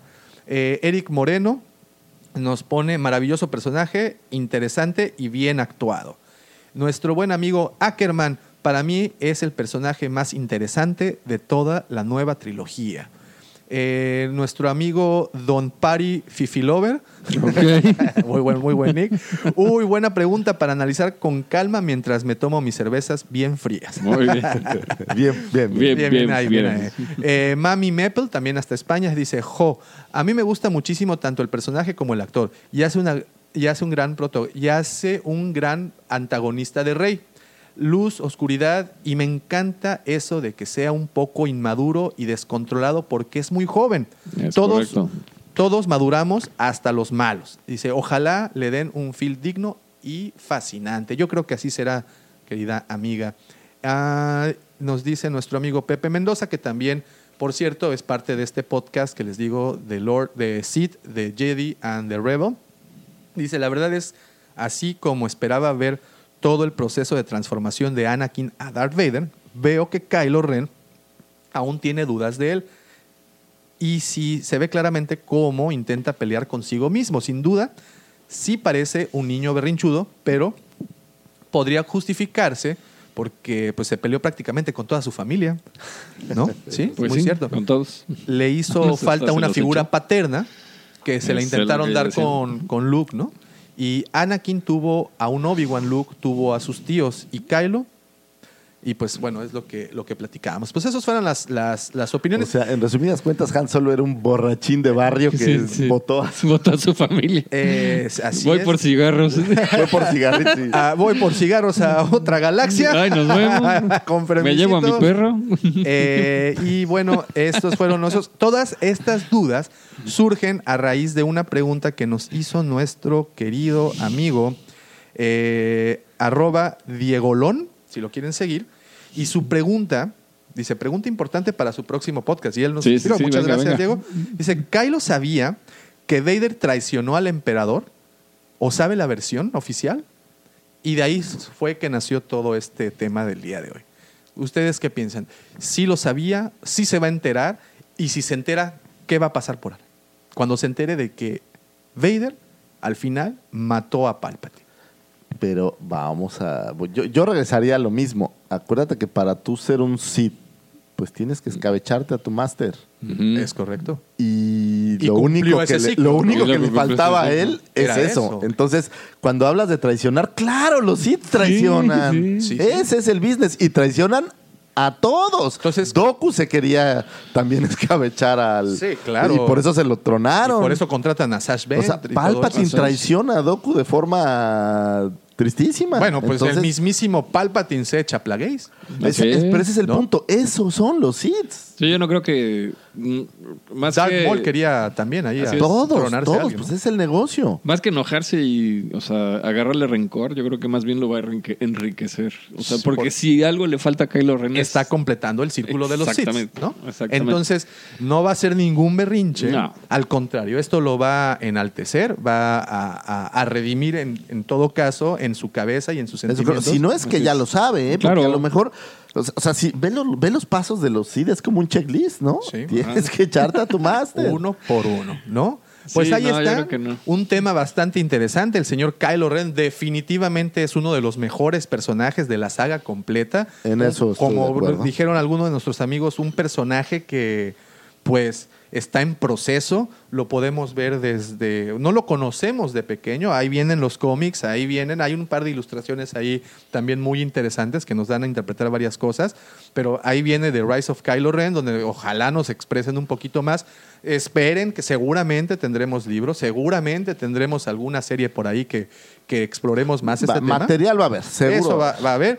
Pero lo que sí, y la conclusión del día de hoy, Kylo Ren es un buen personaje, un personaje que tiene muchos sentimientos, explorando esos sentimientos, por que cierto. tiene mucho potencial. Mucho, Fíjate que muchísimo. me llamó la atención y tienen mucha razón. Es un villano en proceso Es Es un villano en proceso. Sí, sí. y creo que puede explotar y en un gran está, villano. y está subiendo, tiene ya los elementos necesarios, ya, como bien dicen, pues ya se echó al papá, intentó eh, matar a, a su madre, no lo hace, sin embargo, pues sus acompañantes lo Bueno. hacen y, y no vemos que derrame ninguna lagrimita en esa no, escena, ¿eh? no. ¿No? Al contrario, así como que se queda y dice, chin, bueno, pues me ganaron el pastel ahí. Pero con, con Han Solo tampoco. ¿O sí llora? No. Nadie llora. en nadie. este- en- aquí nadie llora. Nadie. Salvo Harrison Ford que dijo, ya no salgo en la 3. Ay, se, me acabó, se me acabó el cheque gordito de Disney. Pero eh, ahí está, es un, es un buen personaje. Vamos, eh, tenemos la esperanza que llegue a ese es. desarrollo, que llegue a ese clímax. Vamos a esperar mucho de él. Ojalá lo veamos en más cosas. Y pues ahí está. Esa es nuestra pequeña, pequeña conclusión. The circle is now complete. When I left you, I was but the learner. Now I am the master.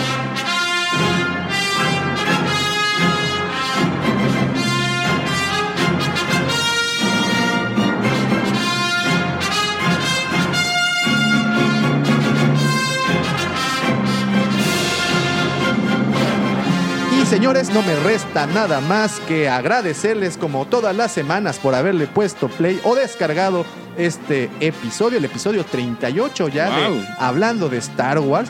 Muchísimas gracias. Recuerden que nos encuentran a través de Spotify, nos encuentran a través de Apple Podcast. Por favor, si nos, si nos están escuchando por Apple Podcast, no sean malitos, déjenos ahí una...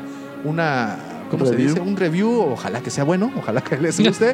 Si les gustó, déjenlo. Si no, no. Eh, No, no. Nos encuentran también No, aunque en- sean malos. Todos los Todos reviews sumas, los todos leemos. los agradecemos y son retroalimentaciones para nosotros. Muchísimas gracias y no me resta nada más que agradecerle a mis queridos amigos, por supuesto, sus amigos también. Arroba Michalangas4. Gracias, que ya, Davo. ya te hace falta abrirte tu Instagram, mano. Para Ya, ya, ya, también- lo hago esta semana, lo hago esta Perfectísimo. También a mi querido amigo, a ese que conocen como el segundo sol de Tatooine. Ese que inició. Mirada al firmamento. Fíjate, fíjate, fíjate. Fíjate esta. Ese que inició la rebelión en sus corazones. Arroba Lucifago. Muchísimas gracias y todo esto no sería posible sin la mente siniestra, el señor productor y antes de irnos, este, no se olviden de nuestros patrocinadores, Bichos Ludoteca, Bichos Ludoteca. La cueva La del Cueva del Guampa. Guampa, Café es. Star Wars. Muchísimas, muchísimas, localidades. muchísimas gracias a todos. Y Eh, gracias al señor Davomático. Gracias, Davo. Te amo, mi amor. Muchas, muchas gracias, Lucifer. Oigan, Ay, ay. Lo decía por mi esposa. ¿eh? Ah, oh. Ah, ah, ah, No se olviden de ah. ser felices y por favor usen sus Y bicicletas. felices trazos, por favor. Yo ya me voy, los sacan en su casa. Bye.